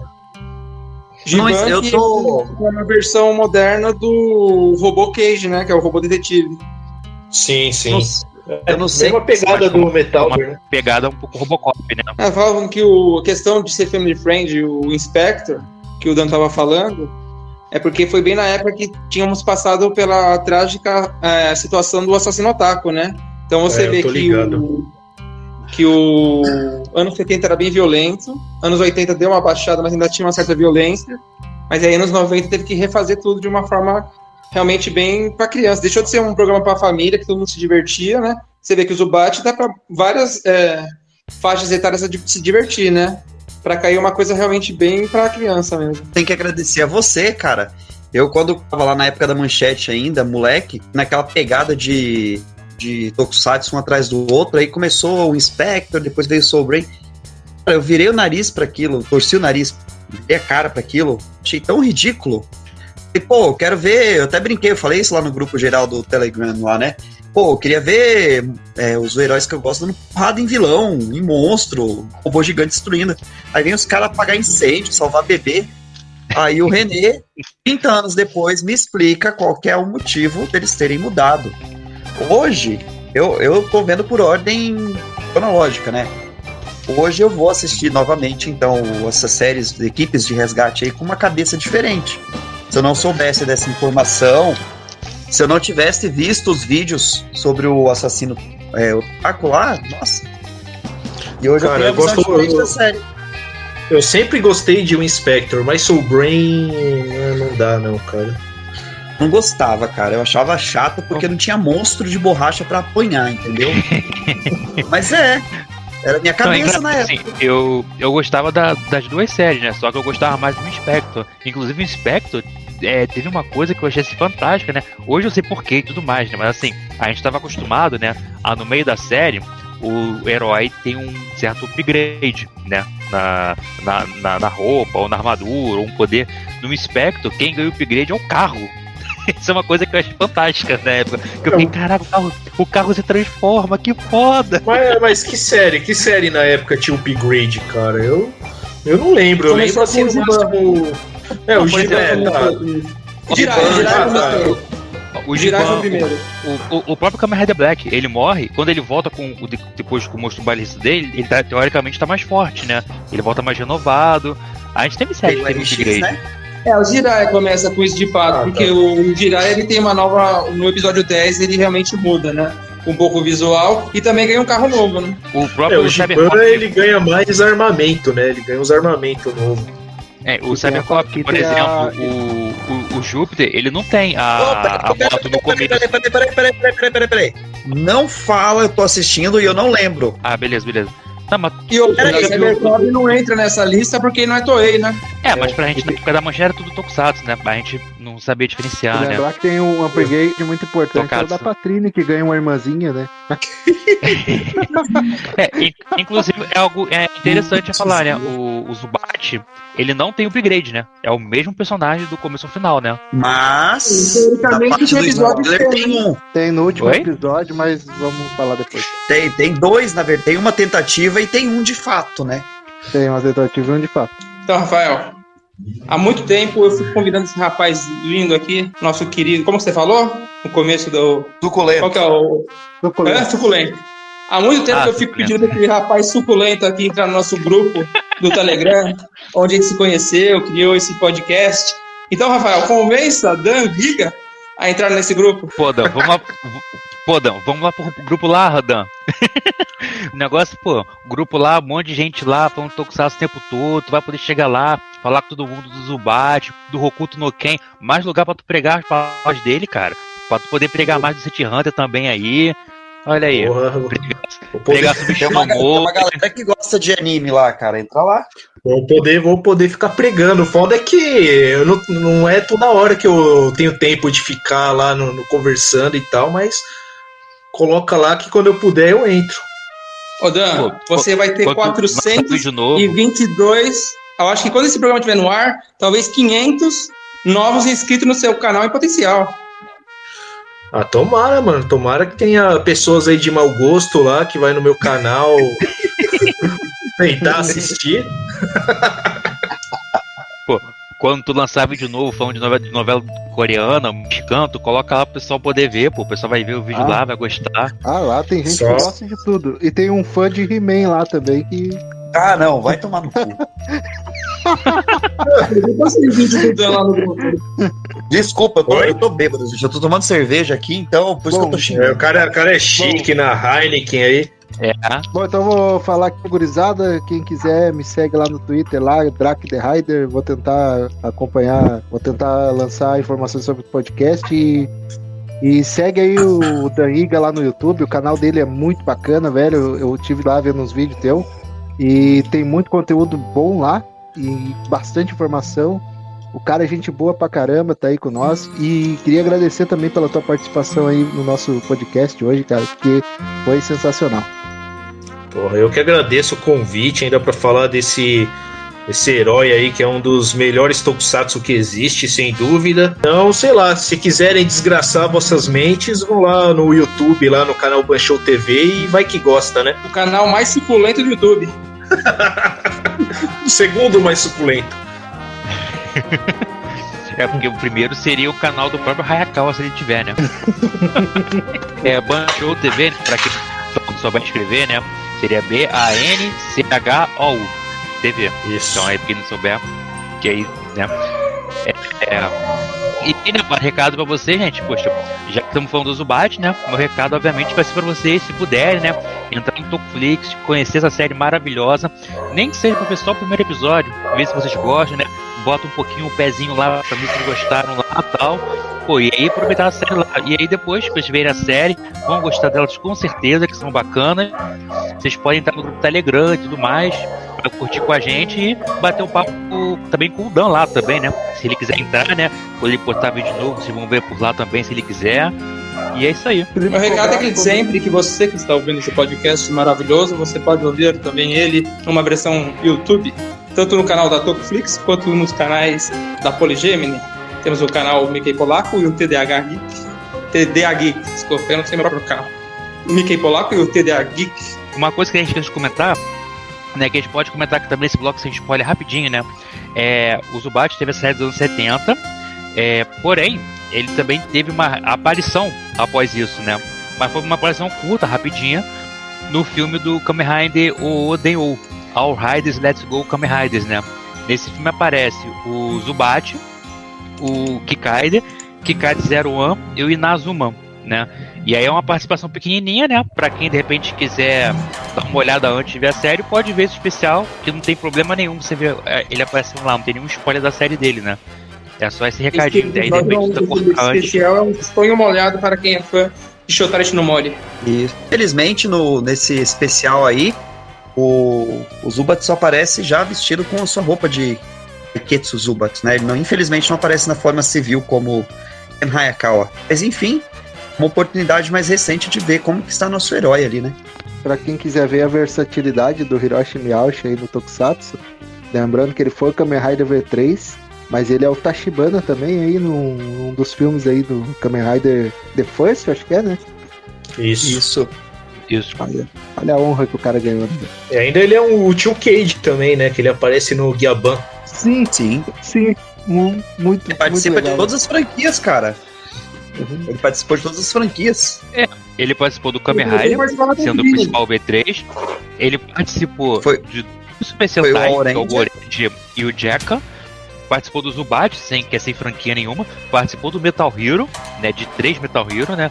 O Inspector Sobre, ele também aparece pouco, mas aparece no Extra Draft. É, ah, ele também aparece no episódio de Orange, se eu não tô enganado, né? Então, assim, não, ele participou não aparece, ele é, o- ele é o chefe, ele é o líder do Orange. Do Orange, então. Ele aparece também no Orange, ou seja, ele só não apareceu, eu acho que no Godzilla e Ultraman, que eu não tô lembrando. Mas se parar pra É. pensar, ele apareceu um monte de franquia. Só não, da Toei, ele só não participou das, das Princesas Mágicas. Da Patrine. Da gente sabe, é, né? Gente não- Comedy, né?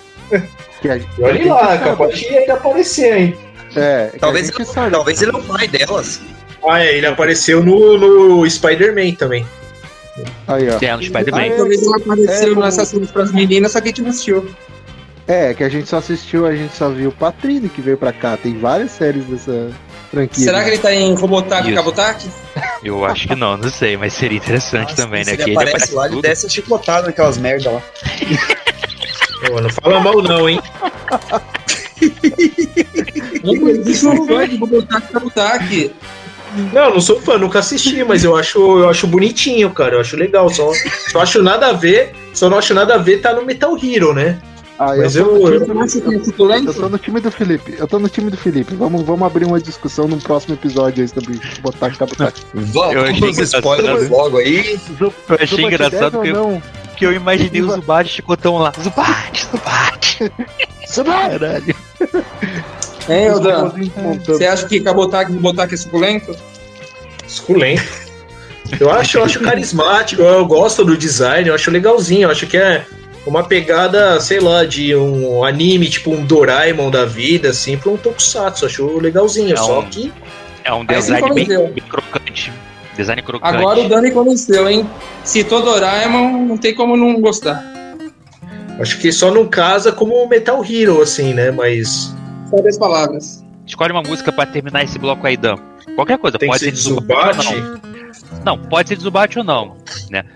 Pode eu ser fico na dúvida, eu fico... Então. Ser o Hokuto no. Ken, ó. Que aí tu força o Zubat e o Hokuto no Ken no mesmo. Ah, então vai, então vai. Eu ia falar do Futari no Chiheisen lá, né, que é o do, do Zubat lá cantando na, na violinha, mas vou escolher então... Vou escolher a abertura do Hokuto, mano. Aiyo Torimodose. Ah, mas a original do Crystal King. Não acredito, achei que você ia pedir Blackpink. Pink. Então vai estar com You are shock! Tarararara, taranarana, You are shock!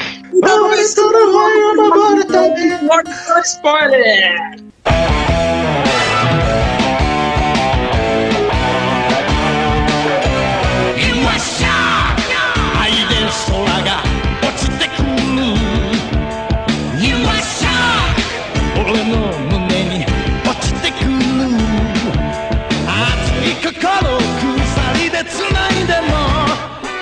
I'm.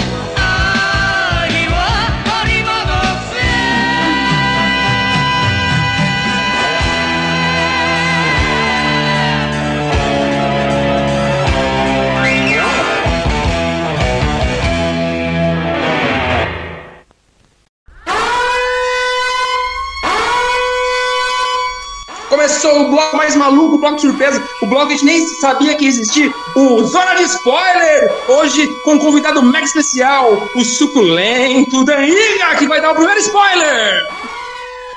mano, faz tempo que eu assisti, que spoiler que eu vou dar, mano. Agora pegou de surpresa. favorito, hein? Fala do episódio favorito. Ah, cara, não, não tenho um episódio favorito, mano. Tem vários. Tem Eu 32. gosto. É, tem 32 episódios, eu gosto da maioria. Eu gosto do episódio que tem. Eu gosto do episódio que tem o Vesguinho lá do Guiaban lá, que ele fica. Ele fica com um olho olhando o gato, o outro olho olhando o peixe ali. Vocês perceberam qual que é a criptonita do Zubat? Qual é o que? O quê? O ponto fraco, a criptonita. É você capturar uma, uma, uma mulher que ele vai ficar puto em cima da pessoa, vai caçar ela e vai cair em todos os golpes. O Zubat é muito foda, não tem fraqueza não, rapaz. Tem fraqueza sim, porque todo episódio do Zubat, alguém prende um inocente e ele se entrega e apanha loucamente. É verdade. os seu, seu? É, seu altruísmo, O- seu altruísmo é sua fraqueza. Quer dizer, fraqueza não, né? A Não se pode dizer que não se pode dizer que o altruísmo é uma fraqueza. É, o ponto Vulne- fraco dele- vulnerabilidade. É, ponto fraco dele é aquele otário que é capturado no meio antes do dele invadir a base, né? Mas aquele otário, já que ele no spoiler, ele é o grande filho da puta, né? Às vezes é, né? Como às Não, vezes? o- Não, peraí. o- Você comentou o que, que- Quem é o filho da puta ou o René que você comentou? Que eu não ouvi, desculpa. O Renan é filho da puta agora? Não, não. Quem você comentou que é o filho da puta? Quem você comentou que é o filho da puta? Que eu Se não eu ouvi. falar que não é filho da puta, eu sou expulso do, do Você podcast. fala o quê? Eu estou falando do ó, René. Não, o- eu falei o seguinte, que o, o Drax falou, o Drax falou que às vezes é um filho da puta que é preso pra, antes de invadir a base. Eu falei, mas Não, aquele não. cara. Fala então. Eu falei, eu falei que o ponto fraco do Zubat é aquele otário indefeso que é capturado antes dele invadir a base. Que na verdade ele é o grande filho da puta da série. E eu falei, nem sempre, né? Nem sempre o capturado é o, é o vilão, às vezes é, né? Nesse Como caso no, como no episódio do prefeito aquele, né? Ele passa o os dois episódios inteiros apanhando e sendo capturado e torturado e apanha e no final ele é o vilão, né? Ah, mas tava na cara que era aquele cara vilão. Desde o primeiro momento que ele apareceu, tava óbvio. Mas o Invasão só existiu uma, que é a invasão do episódio final. E aí é o filho da puta que se entrega. É, inclusive, é, é que vem o primeiro spoiler, vamos dizer assim, né? Que o, aquele cara que desde o começo da série você acha que é o líder da Darkar, né? Na verdade, ele não é o líder da Dakar, né? Ele é apenas um cara com posição alta, mas tem um superior a ele, né? E aí esse superior a ele aparece no penúltimo episódio como sendo amigo do Tojo. É Tojo, né? Que é o policial, né? Aham. Isso, como sendo amigo, amigo do Tojo, né? Mas na verdade, ele que era o grande líder da Dakar, né? Que o. Aí você acha que ele é o grande filho da puta, mas ele é no máximo um mourão. Mas é, é bacana que ele aparece primeiro como um velhinho, né? É, ele primeiro aparece como um velhinho. Na, na verdade, primeiro com uma voz, do nada, né? Pro Hayakawa, que É. assim, solta isso aí. Aham. O Hayakawa solta, né? Aí depois é um velhinho, né? Todo mundo, do nada. Aí do nada o velhinho é aquele cara, e, e esse cara que é o grande vilão no final, né? Cara, quando, quando eu tava olhando esse episódio, eu lembro que chegou na parte do velhinho e aí tem aquela parte que leva ele pra uma casa e começa a ler as cartas, né? E eu olhei, eu conheço esse velho de algum lugar. Aí eu mandei uma mensagem lá pro, pro grupo, lá pro, pro Felipe. Eu falei, o velho cartomante lá do episódio 31 é o, é o Taki do Kamen Rider Ichigo lá? E aí ele, não vou te dar spoiler. E aí passou uns dois minutos, velho, arranca a peruca e era ele mesmo, entendeu? É o mesmo ator, é o, como é que é o nome dele? É o Shiba, como é que é? Esqueci o nome dele agora.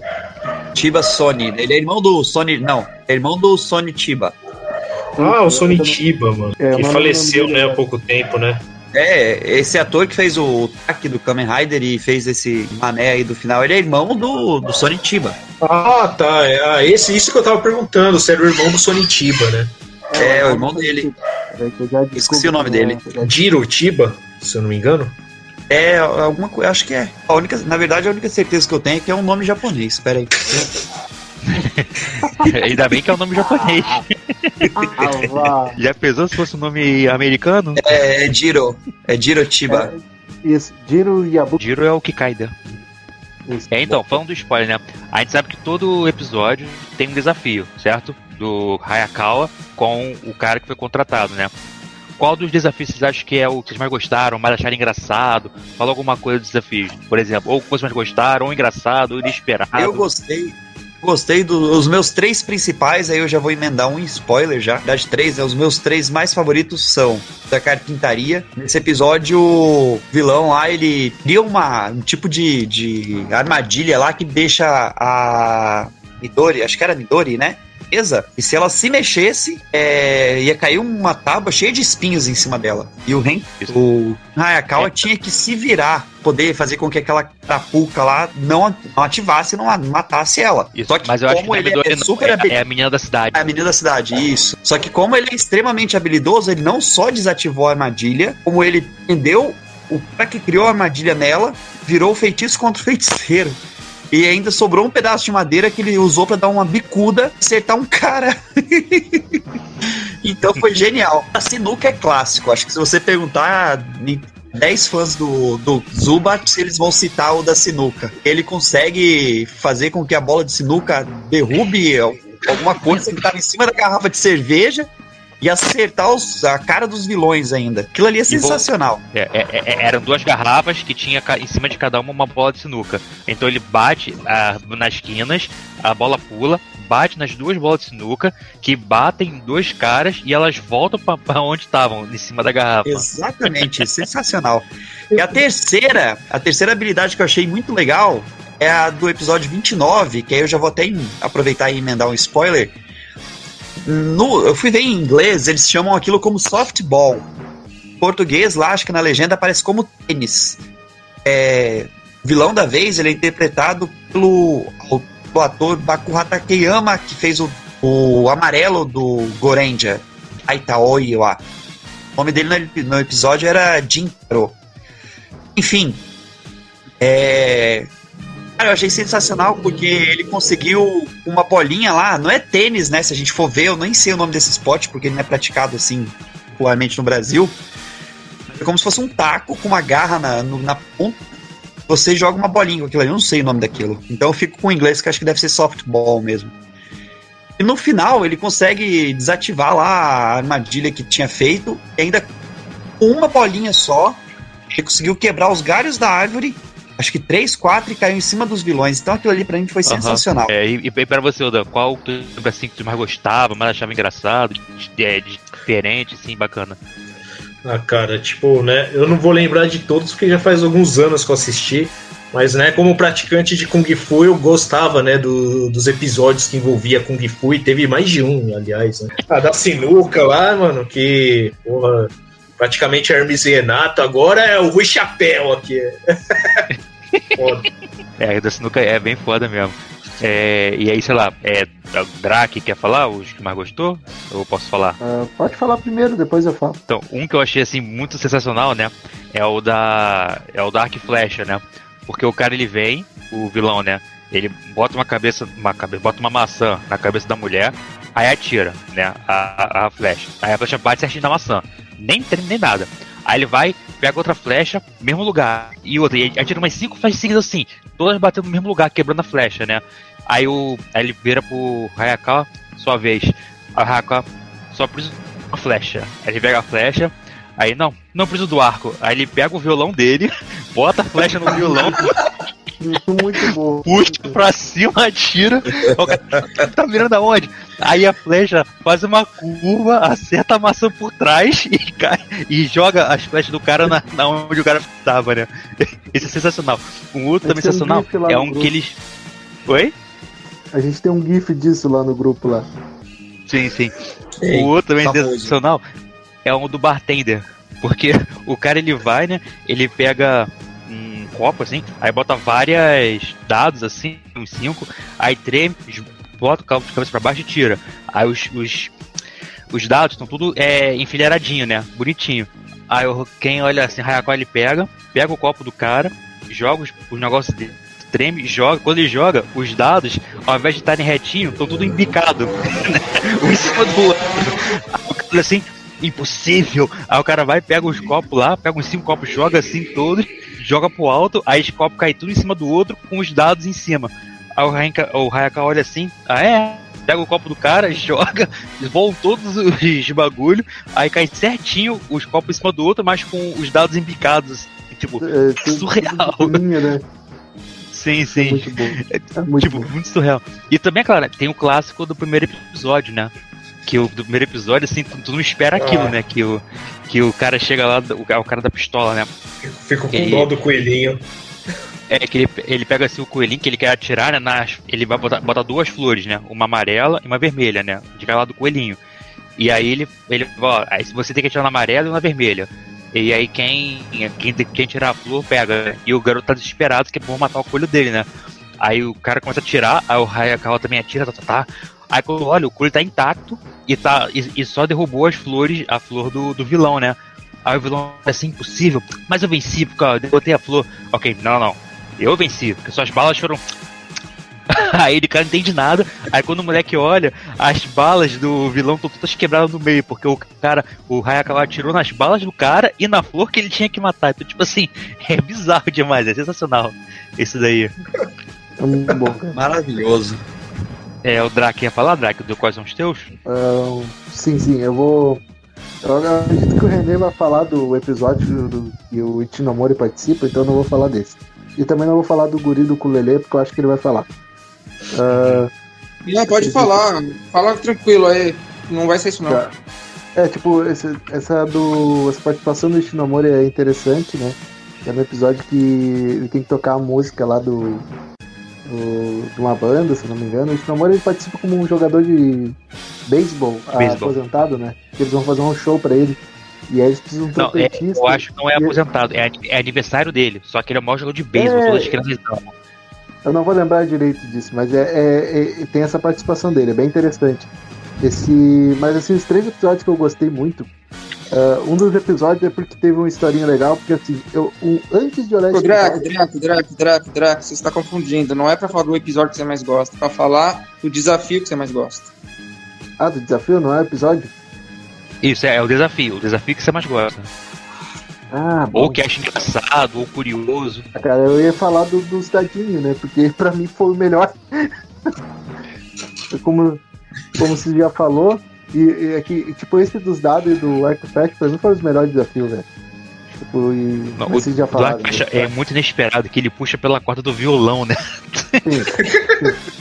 E eu- é muito bom. E o dos dadinhos é muito bom porque ele consegue botar os dadinhos de fininha, um em cima do outro. Tipo, você fica pensando, como é que ele vai fazer pra superar isso? É aquilo que eu falei lá no, no episódio lá, né? Como é que ele vai fazer pra superar isso agora, cara? E ele vai lá e bota os dados de pequenininha. É muito bizarro, É, muito bom. Muito surreal, porque o, o- cara bota os dados certinho, em pé. Aí tu, caralho, impossível, impossível. Aí ele vai, ele coloca os dados inclinados. tipo, eles estão embicados, 45 graus, né? só E um em pra- cima do outro. Sim. Mas pra, pra não dizer que eu não falei de um, vou falar de um que eu gostei bastante também pela bizarrice, que é aquele que o vilão é uma mulher lutador de Kung Fu que usa um tapa-olho. Ela é a dragão vermelho, acho que é. E Isso, aí isso. ela. E aí ela pega e chuta um. Eu não me lembro o que, que ela faz, que ela faz os olhinhos de um estátua de leão se mexer, né? Saltarem fora, assim. E ela fala, ah, só alguém com muita habilidade pra fazer os olhinhos saltarem. E ele vai lá e, e consegue fazer os olhinhos voltarem para o leão. E a bola que ele tem na boca, assim, gigante, voa contra a mulher, assim, e bate nela. E aí ele fala, é, mas só quem tem muita habilidade pra fazer um leão de pedra falar. E o leão começa a abrir a boca e fechar. É muito bom, cara. É muito bom.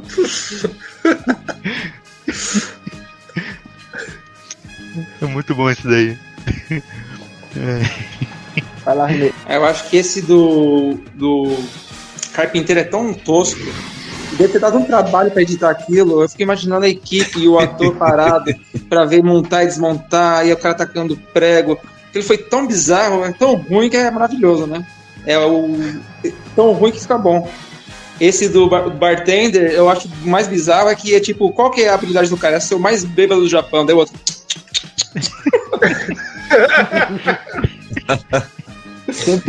E ele é acabado, né? Ele é um- é um bêbado com os olheiras, com a cara pálida, com o fio fudido. E o Zubat tá todo bonitão. Eu sou mais que você. Muito bom esse daí. E uma coisa interessante nesses desafios é que o Zubat ele sempre tenta recuperar a coisa que foi estragada. Então, por exemplo, eles estão no, no cemitério ou num templo. Que o cara metralha, é o cara da metralhadora. Ele metralha e acaba com uma coisa de pedra fazendo um formato de uma silhueta, né? Daí o Zubat Aham. recupera aquilo. E tem um É, que ele ele muda a cor da bola de golfe e nem explica por quê. É, ele com a metralhadora, ele atira a metralhadora e coloca o negócio de volta, né? Tipo,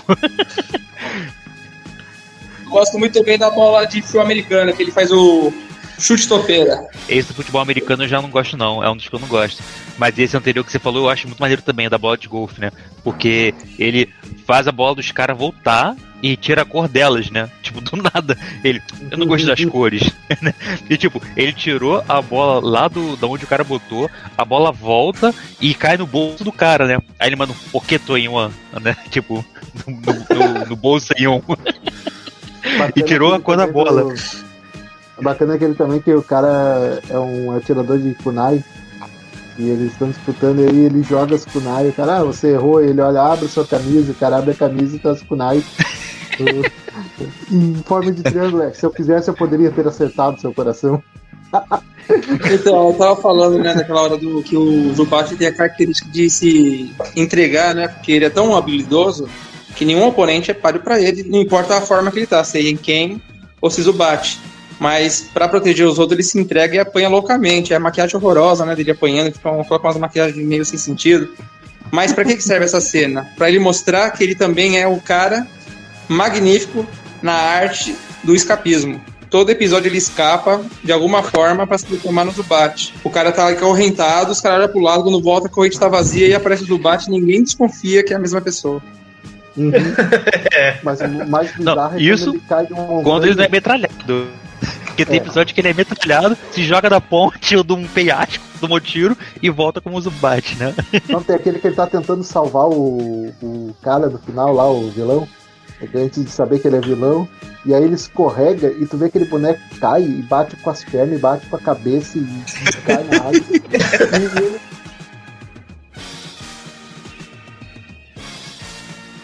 E sempre que ele tá com camisa branca é pra mostrar que ele vai ser ferido em algum momento, pra mostrar os tiros que tava sangrando num ponto. Tal que, dado momento, ele passa a usar roupa branca pra já ficar, sem precisar trocar de camisa e ficar tão na cara que teve essa mudança. Dá o- É.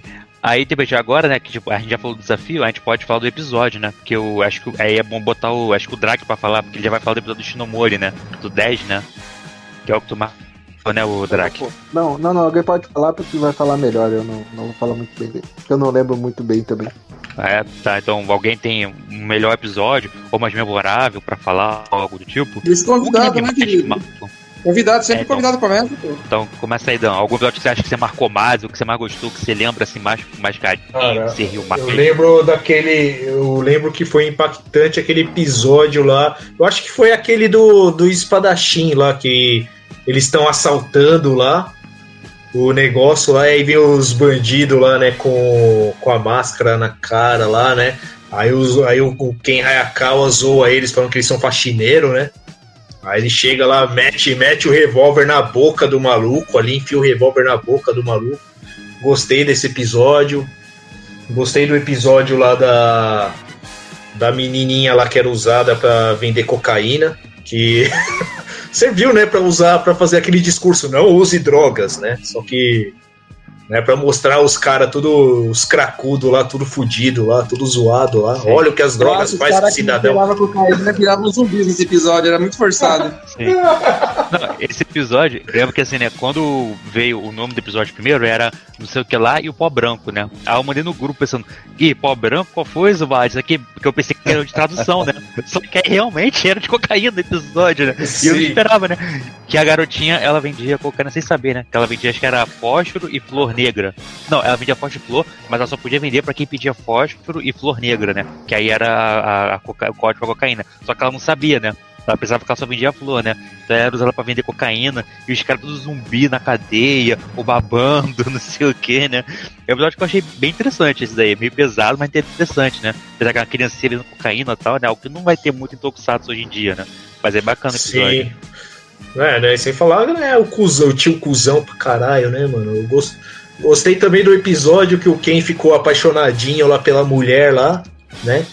O cara Sim. lá todo fodão, aí ele fica romântico, fica apaixonado, aí vai ver é a namorada do, do amigo lá, né, mano? Os, ba- os bate-fura-olho, né? Só que aí, né, ele tira isso de cena, né, mano? Ele fica quieto, né? Ele não, ele não investe. Muito bom. O episódio da, da mãe dele lá, né? da- que é dramático também, né? É porque a- a mãe-. Ela não. Ela, ela vai, fica falando que não é o filho dele e tal, não sei o que, né? No começo. E ela até oferece Sim, dinheiro é. pra falar que não é filho dele e tal, né?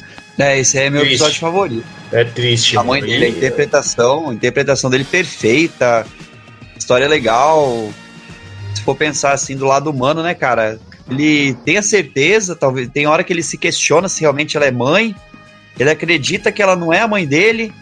A gente tá, que tá assistindo também até fica duvidando, né? Aí ele segue a vida para vai segue a vida adiante. Aí no final é a mãe dele, né? E aí tem até uma hora que ele tá. Quando quando ele tá triste, né? Que acha que a mãe dele que ele fala assim, não pode ser minha mãe, a minha mãe era a melhor mãe, é a mãe mais bondosa do mundo, não sei o que, que ele fica em dúvida, né? Se é a mãe dele ou não. É bem, é bem legal esse episódio também. Então esse episódio da mãe é o episódio do, do peão invertido. Não, o do Não, peão não, é o. É, é outro, é outro. Esse da mãe é o da mãe dele, mãe do Zubat. Esse mãe que você tá falando? tá falando, mas que a trama é praticamente a mesma. Num, a mãe era relativamente boazinha, mas a filha foi pra bandidagem, e no caso do Zubat, ele faz o papel da mãe, que é a mãe que ele esperava que virou bandido.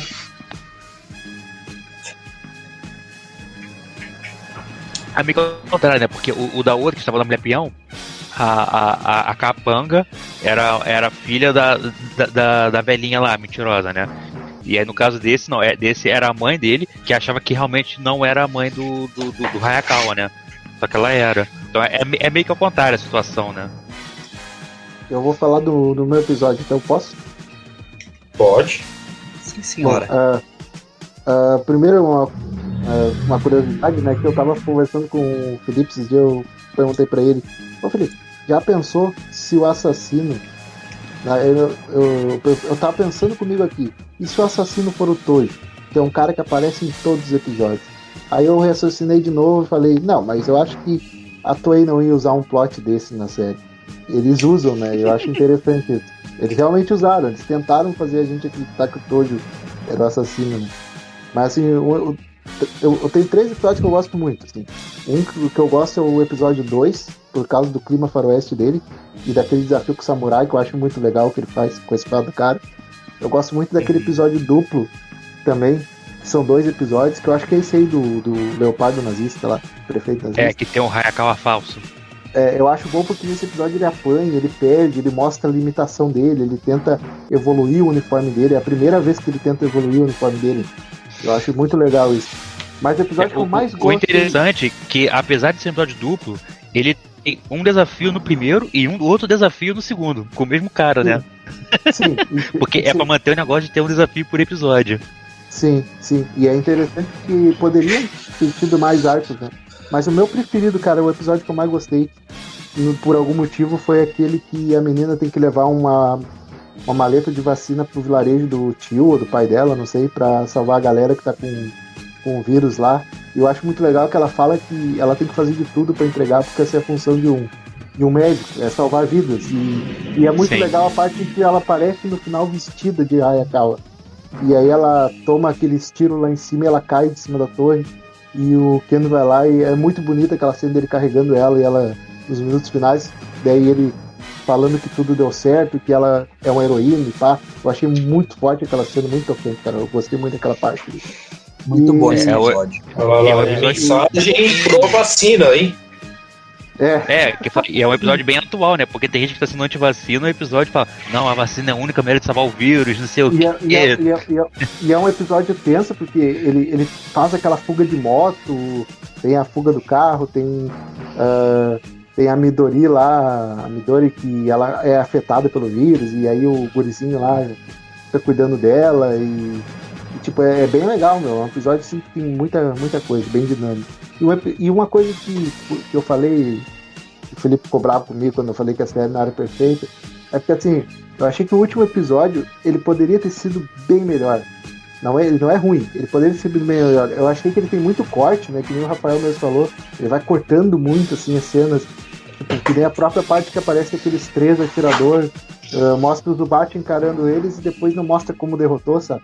Eles poderiam ter trabalhado isso um pouquinho melhor nos dois últimos. Mas, tipo, tirando isso, é uma coisa minha, assim. É, eu acho que o cara, último é o que é mais problemático. O último é o que É. mais tem corte, que fica meio embolado. Tem hora que você não sabe onde, que- onde tá o, o Hayakawa, onde não tá. É porque- Fica muito é- embolado, é- mas só o último só, é- mas é bom. Mas Deixa o convidado falar. né? É- é Não, então, eu só- né? É sim, mas assim, né? Só eu acho que o maior problema é esse finalzinho mesmo, mas você parar pra pensar, mano. Tanta série de tantas épocas que tem episódio ruim, cara, né? Sim. Não, mas o episódio não é ruim. É. Ele só é corrido porque ele tem muita coisa pra mostrar. Porque até ali então Sim. ninguém sabe quem é o vilão. E aí o vilão aparece na segunda metade do, do último episódio. E, Sim. e aí, é, é- aí tu tem a impressão de que vai correndo. Mas ele termina muito legal, porque, tipo, aquela luta dele tendo a roupa rasgada, velho. Tipo, que o vilão vai rasgando a roupa conforme bate. Que ele volta com o upgrade no final, ele consegue, né? E, aqui- e aí no final eles vão lá buscar tá o corpo do vilão no chão. E aí finalmente o vilão. Ó a moto, passou. finalmente eles vão tirar o, a máscara do cara pra ver quem é o vilão. E tá a roupa do Zubat espalhada, toda rasgada assim. E eles não sabem o que aconteceu com o Ken. E aí no finalzinho ele aparece lá no túmulo do amigo pra, pra dizer que finalmente cumpriu a missão. Aquilo ali é muito legal. E é uma das melhores entradas dele como o Ken também que eu achei. Quando tá rolando aquela Você sabe que nesse tá- último episódio eu suspeitei que o velhinho era o. O Asuka. Falei, será que é o Asuka? Eles tiveram coragem de fingir que o cara tava morto. Daí não Aham. fazia sentido, né? Aham, E eu acho que eu- eu-.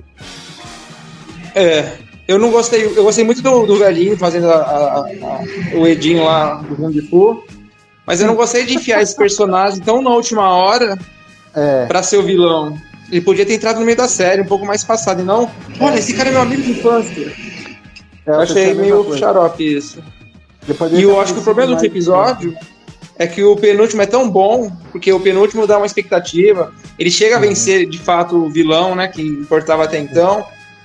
E deixa a expectativa com três desafios, né? Que é os três irmãos lá. Tem mais uma coisa. Ele, ele promete muita coisa pro próximo e ele entregou muita coisa. Então talvez por um É. 31 ser tão bom, que o 32 não parece ser tão bom. É, tem isso também. É, o 31, quando ele Exato. começa a entrar na, na, na base secreta, é muito legal, né? Que tu vê, a base secreta é muito estilo base secreta, como a gente imagina a base secreta de vilão, que não faz o menor sentido no mundo real. Mas é muito estilo isso, né? Que aqui eh, tem um segurança, logo atrás dele tem uma armadilha de metralhadora, aí depois outro segurança, depois armadilha de fogo. É bem bagulho de vilão, vilão mesmo, né? Bem Eu acho, bacana. ba- eu acho bacana no último episódio quando ele foge, ele tá todo quebrado, ele tá todo ferrado, ele tomou tiro, ele tá destruído. E ele tá bambando. E aí lá no final tá tendo uma pauleira entre todo mundo, né? E aí tá toda a galera lá naquela tiroteio e briga e arco, e daqui a pouco começa a tocar o violãozinho e vem ele a passos lentos naquela visão no horizonte, aparecendo aos poucos. Aquilo ali pra mim foi a melhor entrada dele tocando violão, velho. O, a base secreta é tão secreta que tem o distintivo do- dos vilões na frente da base. Não, o símbolo na frente. Aonde? Mano, como que ninguém havia descobrido, né? Só faltou um, Não. um E- e- e o neon lá símbolo- na frente indicando A uma flechinha. A base, E, a e o símbolo, todos os, os vilões têm um D grandão, né? Tanto que o Uhum. Zubat ele só descobre o é, é que tem uma coisa do mal porque todo mundo todo tem um D no uniforme, né? E é o mesmo D que aparece na frente do prédio da base. A base secreta deles é tão bem tão secreta quanto a identidade dos Ultraman, né? Não, e é engraçado que nessa parte o Ryuri chega assim, olha, eu consegui o mapa da, da Dakar, não sei o que, aí mostra o mapa, aí o, o Hayaka olha, hum, tem exatamente três furos na segurança dele, cada um vai em um, tipo.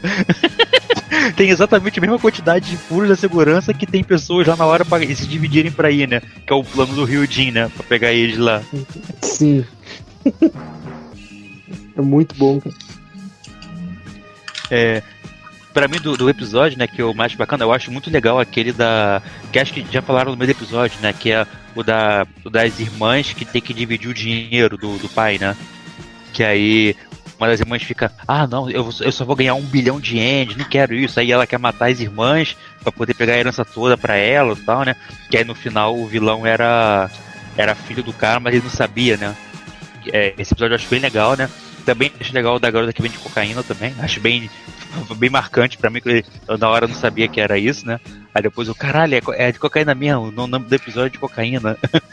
né? É, mas o, eu- e o legal é que desse episódio é que é o fato da, da, da inocência da menina, né? Acreditar que o cara realmente gostava dela e tal. E no final o cara ainda manda amarrar ela lá pra matar ela, né? É, coisa, né? E também acho É muito legal pesado. o episódio. É pesado. Eu acho muito legal o episódio 10, né? Do. Que aparece o Shinomori, né? Que é, é, é que a gente descobre que essa música que o quem todo episódio tá tocando é do Asuka, né? Que, que fez. E aí eles vão tocar pro Shinomori, aí tocam no trompete, aí o, o, o, vilão tá tocando trompete a matar o Shinomori, o Hayakawa ele também troca trompete, aí junto, junto o trompete dos dois, começa a brigar lá tal. Acho bem legal esse episódio. Esse episódio eu acho bem bacana. É, falando nisso daí de música, né? É meio que uma marca, né, do Shinomori, né? O Kikaider vinha com a violinha. Aí o Kikaider Zero One com o trompete. O Hakaider ele assobiava. o Abidinder tocava harpa, né? Aí o Zubat também toca viola. Legal, É, toca viola e o sovia. Nomura tem uma característica de sempre repetir algum elemento de um personagem dele em outro personagem. Acho que isso é meio Sim. comum, né? Quando você cria tanta coisa é, boa, assim, que nem ele fez, ele cria, criou muita coisa. Eu acho que é comum ter características parecidas em muitos personagens. Não, mas ele Ah, coloca e- uma coisinha assim que de fato é, por exemplo, tudo bem que você pode colocar coisa de carta, mas ele coloca na 0091 a questão do jogo de carta que é igual a do Jetta. E tem também a questão dela ser a 009, que é igual a 0091, que é igual o Cyborg 009. O Zubat, ele tem essa questão do violão que é igual o o Kikaiser, ele tem outras coisas que ele vai vendo, que ele sempre algum elemento ele vai pegar de um anterior. É, uma marca registrada também, né, do Zubat, né, é o cachecol, né, que é uma marca do Shinomori, né, que os heróis dele da Casidada todos tinham um cachecol, né, e o- ele também tem um cachecolzinho, né, o, o Sim, Zubat. É, dizem que foi uma forma que ele pensou de se diferenciar dos heróis americanos, né? Criar uma marca deles e, Isso. e se diferenciar dos americanos, né? É, porque os americanos, os heróis têm, têm capa, né, e aí ele, ele precisou pra botar uma marca pros heróis japoneses e botar um cachecol, né, pra ficar algo diferente. que, balan algo que balança com o vento, que, tipo a capa, né? Dar um movimento. Aham. Uhum. Eu gosto muito do Pois primeiro é. episódio, né? Do... Tem a grande morte, que é o que move a série inteira, né? Que é a busca de vingança, né? Nem chega a ser justiça, porque já tá feito. E, tem- e acabar com esse grupo, né? Mas eu acho que os primeiros nove episódios começam a repetir demais a fórmula do primeiro, então é meio exaustivo. O segundo episódio é uma cópia mesmo, né? Morre o velhinho, que até tira um pouco da força do primeiro e tal. Mas aí tem o Mas grande eu gostei- episódio. Eu gostei mais do segundo do que do primeiro, cara. Ah, adorei esse. Sério? É.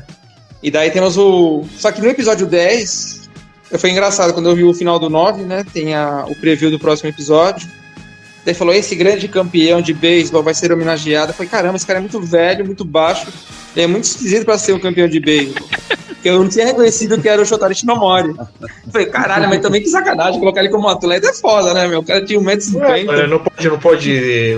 Provavelmente é ex-jogador, né? É, tudo bem, mas, porra. Só que aí esse episódio é incrível. Esse episódio marca a primeira grande virada da série, que aí pra frente você tem uma melhora muito grande da série. Tem uma escalada. Aí tem vários episódios muito bons, né? Eu gosto do episódio do velho que. Nossa, esse episódio é muito pesado. Porque ele foi tentar salvar três crianças que morreram na mão dele. Tem a menina do barco, tem a menina atropelada de bicicleta, tem mais um que eu não lembro o que, que era. Esse é o mostra a 8, criança né? morta. Foi? Esse é o episódio 8, se não me engano, né? Ah, esse é antes do, do, do 10? É, esse episódio 8. Eu me lembro que o começo dele é é bem inesperado, porque ele tá. Ah, essa aqui é minha filha, você viu ela? Aí tá a menina no barco, aí quando ele vai chamar a filha, o barco explode. Do nada. Que porra é essa, né? E aí você vê o bonequinho, que é a menininha voando assim, né? É, bem pes- é- é pesado esse comecinho do episódio. É o 8. E no primeiro momento eu achei que ia ter uma- um lance de paranormalidade, que ele tentava salvar as pessoas e tal, mas daí depois que a gente descobre que é a questão do. que ele inventou. Estava procurando uma cura pro câncer, mas inventou um super veneno, né? Mas essa questão foi tão chocante e forte que marcou, né? Pode não ser um dos melhores, mas foi um episódio realmente marcante. O Destinomori é incrível, né? Tem todas essas questões que foi dita e pra mim marca essa melhora muito grande na série a partir daí. O episódio duplo, eu não gosto tanto porque pra mim ele é um remake mais comprido do episódio do Menino do Ukulele, que eu esqueci o nome dele agora. Oh, E eu gostei, do, do Menino eu gostei, porque é um, um episódio bem progressista, né? Mostra que o, a sociedade começou a jogar o menino, colocou ele como vilão, mesmo que não tinha prova tal. E como ele foi marginalizado pela sociedade, procurando uma nova posição na sociedade, ele passa a ser um marginal de fato. Apesar dele nunca entrar pra gangue, meio que ele não ligava no começo que a gangue associasse ele, porque todo mundo já odiava ele mesmo. Meio que ele entrou nessas. A única pessoa que acreditava nele era aquela menina. No momento que aquela menina morre, meu Deus, eu falei: Caraca, vocês foram longe agora. Porque você espera que morra pessoas no Zubat, porque morreu tanta pessoa até aí, então pra mim ela tinha morrido de fato. Depois tem o plot que na verdade ela tava com colete e tal. Perdeu um pouco do impacto, mas foi legal, que foi a maneira que provou a inocência do rapaz. Mas se fosse outra série, você ia imaginar que ia ter um colete, alguma coisa. Mas como no Zubat, de fato, eles matavam as pessoas, eu falei, caramba, agora vocês foram, hein? Então esse episódio me marcou um pouco.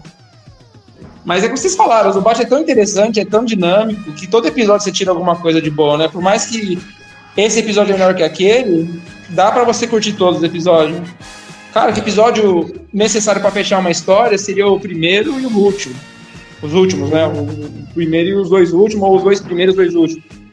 Mas realmente, cada, cada, cada aventura é interessante o suficiente para você querer ver cada episódio, é, mesmo sabendo que vai ter uma fórmula lá. O episódio da minha do caixão também achei bem legal, achei interessante. Apesar de todo. Um episódio também pesado, né? Que eu achei é aquele do. Que o garoto. É, que, que o pessoal. Ele, ele, ele é, um, é, um, é um policial da cidade que é muito foda e ele tem um filho, né? E aí, esse filho, ele. O pai dele, como é bonzão e tal, né? Esse garoto ele também tem sua justiça forte tal, não sei o que. E ele tem um cachorrinho. Aí o pessoal, eles colocam raiva no cachorro, o cachorro morde o garoto. Aí o garoto, né, como ele tá com raiva, né? E sabe que o cachorro tá com raiva também, ele, ele mata o cachorro, o cachorro não contaminar a cidade, porque é uma raiva boladona que o, o vilão criou lá, né? Então ele mata o cachorro dele e ele quer se matar para não correr de infectar os outros da cidade, né? Pô, é pesado esse episódio, assim, se para pensar no plot dele, né? Porra, o garoto ele mata o cachorro dele e ele quer se matar para não passar a doença, né? Tipo, é pesado esse episódio, né? Pesado, né? basta, basta ver coisa assim com animal, assim, que eu já fico. Já pode, pode morrer um monte de gente, eu não ligo tanto, mas tem coisa com animalzinho, eu fico mal, cara. É bem triste mesmo. Tem aquele da menina tenista também, que é apaixonada por um cara que. E aí acusam ela depois de matar o pai dele, que é. E, e no final o Zubat ainda pega e fala, né? Ah, é bom que você sofra por amor agora enquanto é cedo. E ela continua acreditando no cara, tipo assim, sabe? Que é, ela, ela acredita no cara e rasga a carta, né? Que ela depois entrega pra é, ele no final, né? Isso? Rasga, é, é. Ela rasga a carta que entrega. E tem aquele também de Isso. cientista, né? Que fica mandando a mulher embora, dizendo que ela é feia, que ele nunca amou ela, mas é porque o, ele sabe que se ela ficar ali, ela não vai querer ir embora e os caras vão vindo da cara lá e vão matar os dois. Né? Pode falar, Dan. Não, só ia falar que tem uns episódios que é forte, né? Que é comovente, né? É. E muito violento também, alguns outros, né? Que é coisa que a gente desacostumou a ver na televisão, né? Até nos anos, anos 80 você via alguma coisa numa série adulta e tal, mas assim, realmente aí, foi uma novidade pra gente, né? Pra maioria de nós, pelo menos. Um negócio que eu acho engraçado, esse episódio 10, né, que a gente comentou, do trompete, do Shinamori, eu acho ele muito legal. Só que tem uma coisa que eu ri muito na hora, que o plano dos vilões não faz o menor sentido, né? Porque, tipo, é, o, esse jogo de beisebol, né? Como o beisebol é o esporte mais popular do Japão, tipo o futebol aqui, né? Ele é admirado por todas as crianças e tal. Então o plano deles é, eles querem matar o Shinomori na frente da TV para as crianças verem e perderem a esperança no mundo. E aí para isso, como vai ter a banda que toca, vai tocar a música, eles, ah, o, o, o, plano do cara é: eu tenho o melhor trompete do mundo, eu vou fazer mat, é, matarem o trompetista dessa banda, para obviamente só vão poder contratar o meu trompetista. e aí o cara vai contratar o outro. Aí o cara fica puto e quer matar o outro que eles contrataram. Tipo assim, não faz o menor sentido o plano dos vilões nesse episódio todo. Mas o é muito bom o episódio. É legal também. Sim, o arco é legal, o episódio é legal, mas é legal. No, o plano dos vilões não faz o menor sentido, o plano dos vilões. E é um plano bem mais crosser, né? Uhum. é. E tem aquele episódio do, do boxeador também, que é o primeiro episódio onde não é o Zubat que derrota o, o mercenário, né? É o, é o gurizão que, que vence ele no ringue lá, enquanto Sim. o Zubat tava o pai dele. É, é, bem legal também. E ele ainda zoa. Saindo um pouco dessa questão dos favoritos da gente, né? Que a gente vai falar 32 episódios daqui a pouco. Tem uma Sim. coisa que eu não entendia na série. Por que raios os, os vilões, a maioria dos vilões no começo tinha metade do rosto tampado? É, dá a impressão que é, eles idealizaram o negócio, né? E depois largaram mão, né? Mas qual o sentido disso? Desse rosto pela metade? Ah, acredito que seja assim, só padrão estético, né? Vamos criar uma identidade, né? É, além disso, tem alguns vilões que eu acho que eles repetiram o ator, né? Por exemplo, aquele cara que faz o samurai no segundo episódio, eu acho que ele aparece em outro mais pra frente. Então talvez tem pra reaproveitar um ator ou outro de vilão. Também Aí é ser. vantagem de usar monstro, né? Você usa só o dublê. É, mas aí você tem que criar todo a roupinha lá que é trabalhosa, né? Não sei. Mas pode ser isso. É... Ou então é só pra assustar a criança, que não vê metade do rosto, não sei. É, eu acho Outra que eles quiseram. também Pode falar. Eu acho que foi mais pra padronizar, né? Vamos criar um padrão estético pros vilões, mas aí eu acho que no andar da- das filmagens, eu acho que eles pensaram: ah, não, vai, vamos, vamos tentar fazer um negócio meio máfia, meio gangster mesmo, né? Outra coisa que eu né? percebi no Zubat que no começo tem aquela dinâmica né, do Zubat lá, e no final ele deixava a carta falando: esse cara cometeu tal crime. E aparecia o Túlio lá, né? o Túlio. Só que até então, ele e o Zubat não conversavam. O Ken e o Túlio não, era, não, não apareciam os dois conversando nem nada. Do nada, acho que no episódio lá que ele tenta fazer o. Fazer o. Evoluiu o material da roupa dele lá que ele falha. Aham. Que a gente descobre que os dois são super amigos, que um sabe a identidade do outro, que já tá lá. Mas até então eles nem apareciam em cena junto.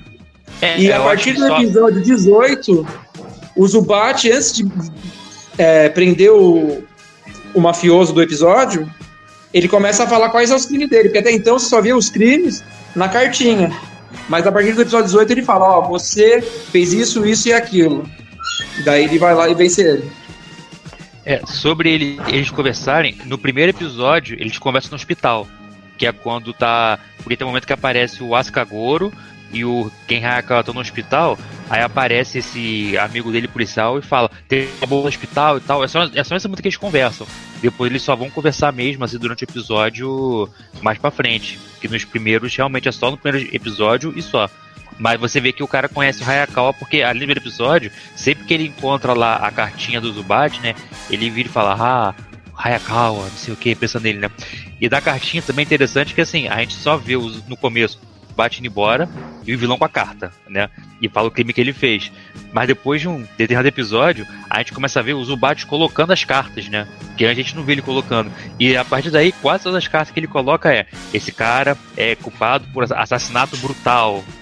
ele começa a botar os brutal na palavra. Assassinato brutal, assassinato brutal. Depois, ah, gás brutal, não sei o que brutal, né? Ele começa a botar muito isso, né? A, a, a última carta é bacana, que é, que é a que ele deixa no, no, no túmulo do Asuka. Isso. E aí é onde Inclusive, é a aí- ficha do gurizinho, né? É, quer falar que a criança descobre que ele é o que é o, ele é o Zubat, o Hayakawa, que a gente não sabia, né? Sim. E o René caiu. Uma coisa também que eu tava comentando com o pessoal, né, quando eu tava nos episódios, quando eu tava no comecinho ainda, eu tava acho que no quinto, sétimo episódio, é que no começo, aquela...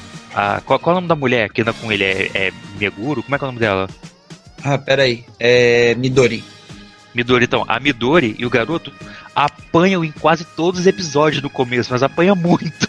Muito. É algo que eu nunca É tinha visto. Tá louco. Eu tava falando que você tem um episódio, acho que é o quarto episódio, do cara do Kung Fu, que tem uma hora que o cara, ele bate nela, né, e aí ele explode os ossos dela, aí fica saindo sangue pra caralho, ela deitada no chão. Acho que ela tem que levar no hospital correndo, porque explodiu o osso dela. Caralho! É Ela muito mais- muito no começo. É muito massa, que só tem um carro na cidade, né?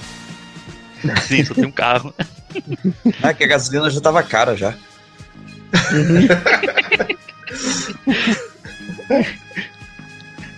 Já era 7 reais o litro lá. É. Tem uma última coisa que eu queria comentar aqui, que é o seguinte. Que essa dinâmica, né, que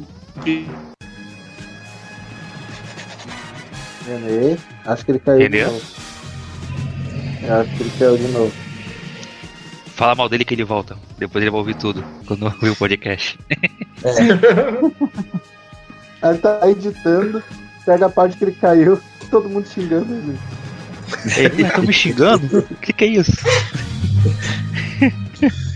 é. Acho que ele caiu mesmo, porque ele tá, tá, tá mudo. Não, tô, achei porque ele caiu. Porque ficou É, meio é. robótica a voz e ficou mudo, deve ter caído. Voltei? esperar que ele daqui a pouco volta. Voltou, voltou, Aí, voltou. voltou, voltou. Ah, Na verdade, eu morreu, voltado morreu. agora há pouco, falei uma puta coisa enorme, e daí eu, vocês falando em cima, falei, caramba, não tá me ouvindo? Daí que vocês começaram a falar, vamos falar mal dele, e essa parte eu ouvi. O assunto chegou, assunto chegou, calma aí, calma aí. Fala de novo Vai, aí. fala aí. Fala de novo aí, Kate, de novo nada que você cortou. Então, a última coisa que eu queria falar pra gente, antes de finalizar esse episódio, é que tem essa, essa dinâmica, né? Que o Ken mostra que ele é mais habilidoso que um cara contratado pra ser o assassino dele. Depois tem a- as lutas físicas, de fato, que ele vai vencer os dois vilões, o mafioso, né, chefe da organização do episódio, e vai vencer esse cara habilidoso. O cara habilidoso, ele mata. O bandido, ele prende. Só que o bandido, o habilidoso que ele mata, quase sempre mata, reconhece a superioridade do Zubat e ele morre meio que admirando o Zubat.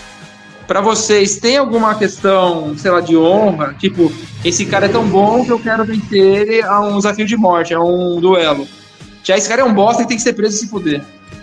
É, não sei. porque- Eu acho que. Não, pode falar, pode, falar. Não, pode falar, o convidado fala, pode falar. Não, eu acho que talvez, né, o filme, ele, você vê que ele já tem uma pegada meio filme de western, filme de kung fu, né?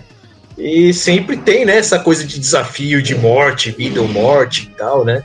Eu acho que é mais pra né, chegar, ficar nessa linha aí, né? Mas você acha que o habilidoso, por exemplo, ele é mais honrável, que é um cara que se tem realmente uma luta de desafio, né, um duelo, e o outro é só um bosta que tem, tem que ser preso e pagar na, na cadeia? Ah, sem dúvida, né? O outro é. Primeiro que é o outro que sai na porrada, né? O, o chefe lá é um bundão lá, né? Que se cerca lá de um monte de capanga lá, que só manda, né? Ele que geralmente tá mais por. Ele que tá mais envolvido nas falcatruas, né? O outro é um contratado ali, né? Um contratado que provavelmente é cuzão também, né? Já matou muita gente, né? Afinal, são, tipo, espécies de assassinos de aluguéis, né? Mas.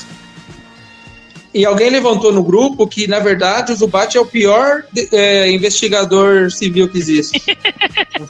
É que eu falei que o Zubat, tipo, ele é o melhor em tudo, em tudo. Só que pra ser detetive, né, que é a profissão dele, ele não é o melhor, porque, tipo, ele demorou 32 episódios pra descobrir o assassino do cara. Sendo que ele- em cada episódio ele erra o assassino uma vez. Então ele errou 31 vezes antes de chegar no eu discordo. do cara, né? Eu discordo totalmente porque ele não errou. Ele investigou os suspeitos, ele perguntou. Ele não falou, você é o assassino. Ele falou, o que, que você. Você é o que matou o Asuka? Aí ele. Não, não foi você. Então aí ele vai pro próximo suspeito. Não, não, não, não é não. Ele, ele chega pro cara, você matou? Dando- Enfiando a porrada no cara. Não fui eu. Mentiroso! Dá mais porrada, mentiroso!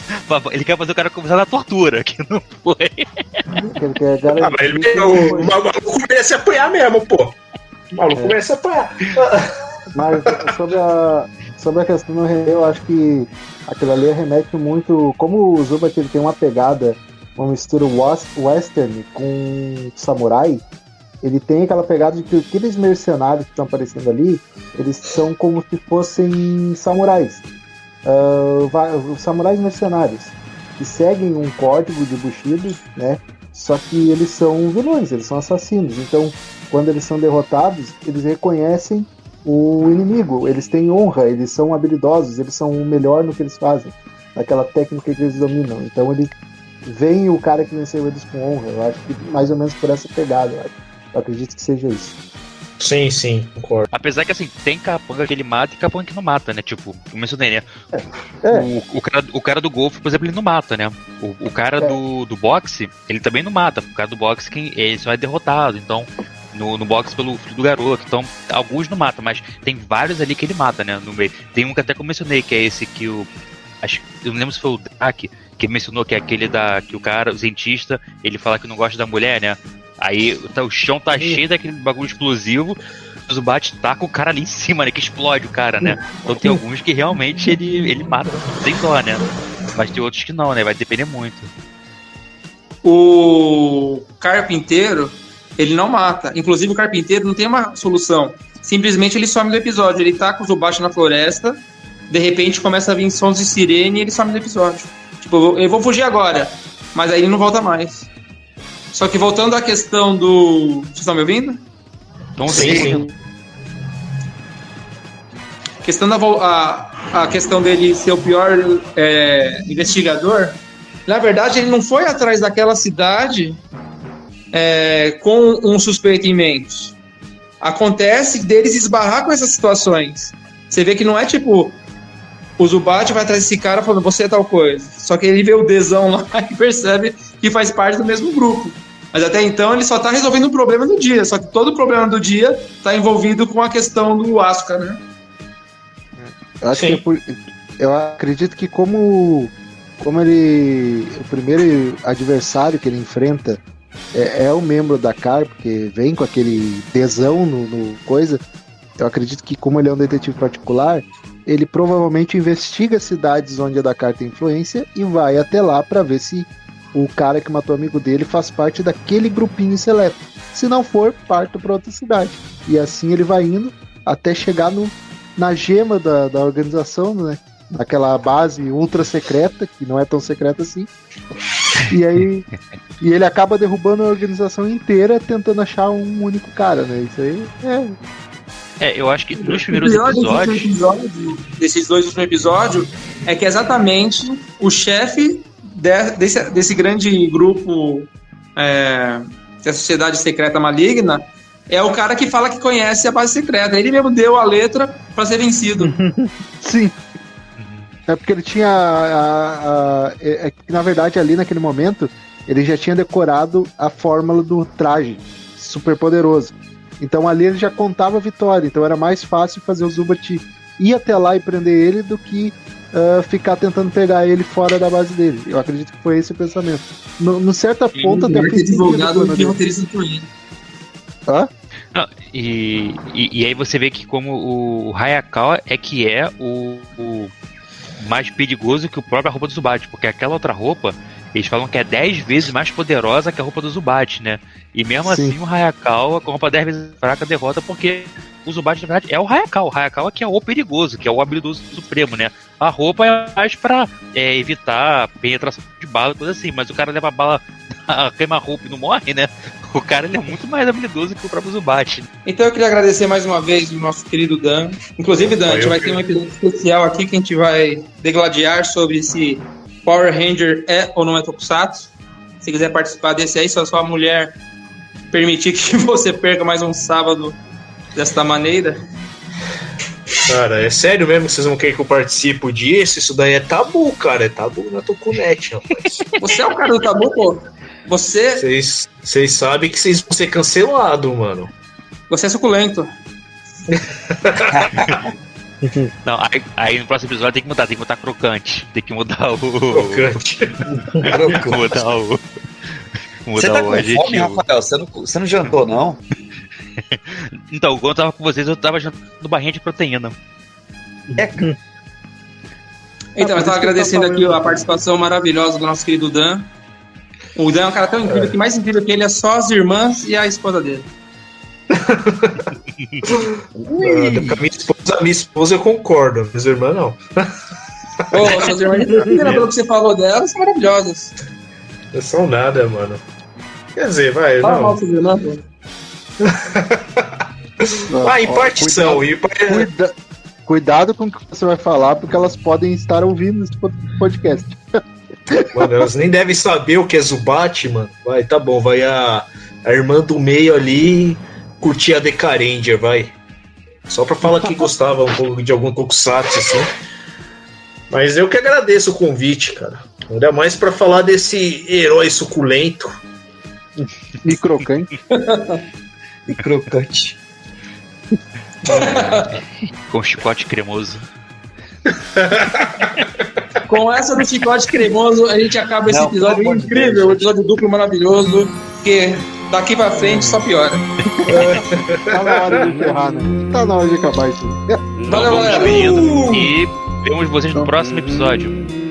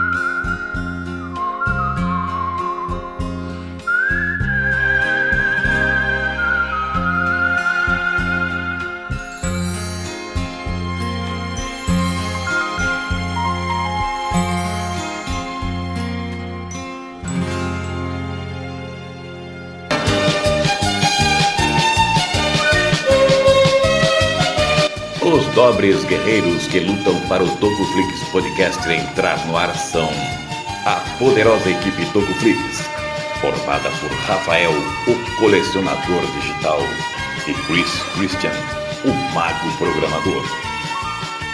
Eles se unem aos valorosos Palace Rangers, com Felipe Lima, o professor Tokusatsu, Drake, o Kamen Rider Guri, René Poligemini, o arquiteto da edição.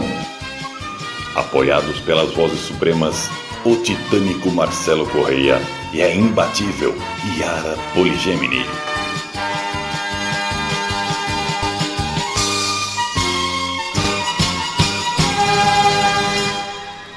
Mano, vocês chamaram o convidado de suculento. É. Aí ó, o Dan vai falar, foi o pior podcast que eu participei. Mano, não tô entendendo nada agora. Com um silêncio aí que eu fiz de errado, diretor. Não, não. Você, a gente vai só uma você, vez, porque você foi suculento.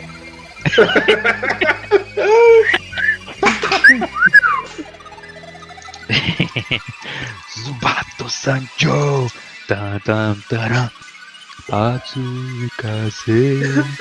Zubato Sancho. Zubato Kaiketsu. Todo, tá todo, É que é- todo mundo se- É. Hito Toyonde. Sa- sa- Sasuga Hiro wa Kaiketsu Zubat! Ele dá um gritão no Zubat. Fala, né? Tá vindo, É. virou. Subato Sanjo, Subato Kaiketsu, Hi- Hito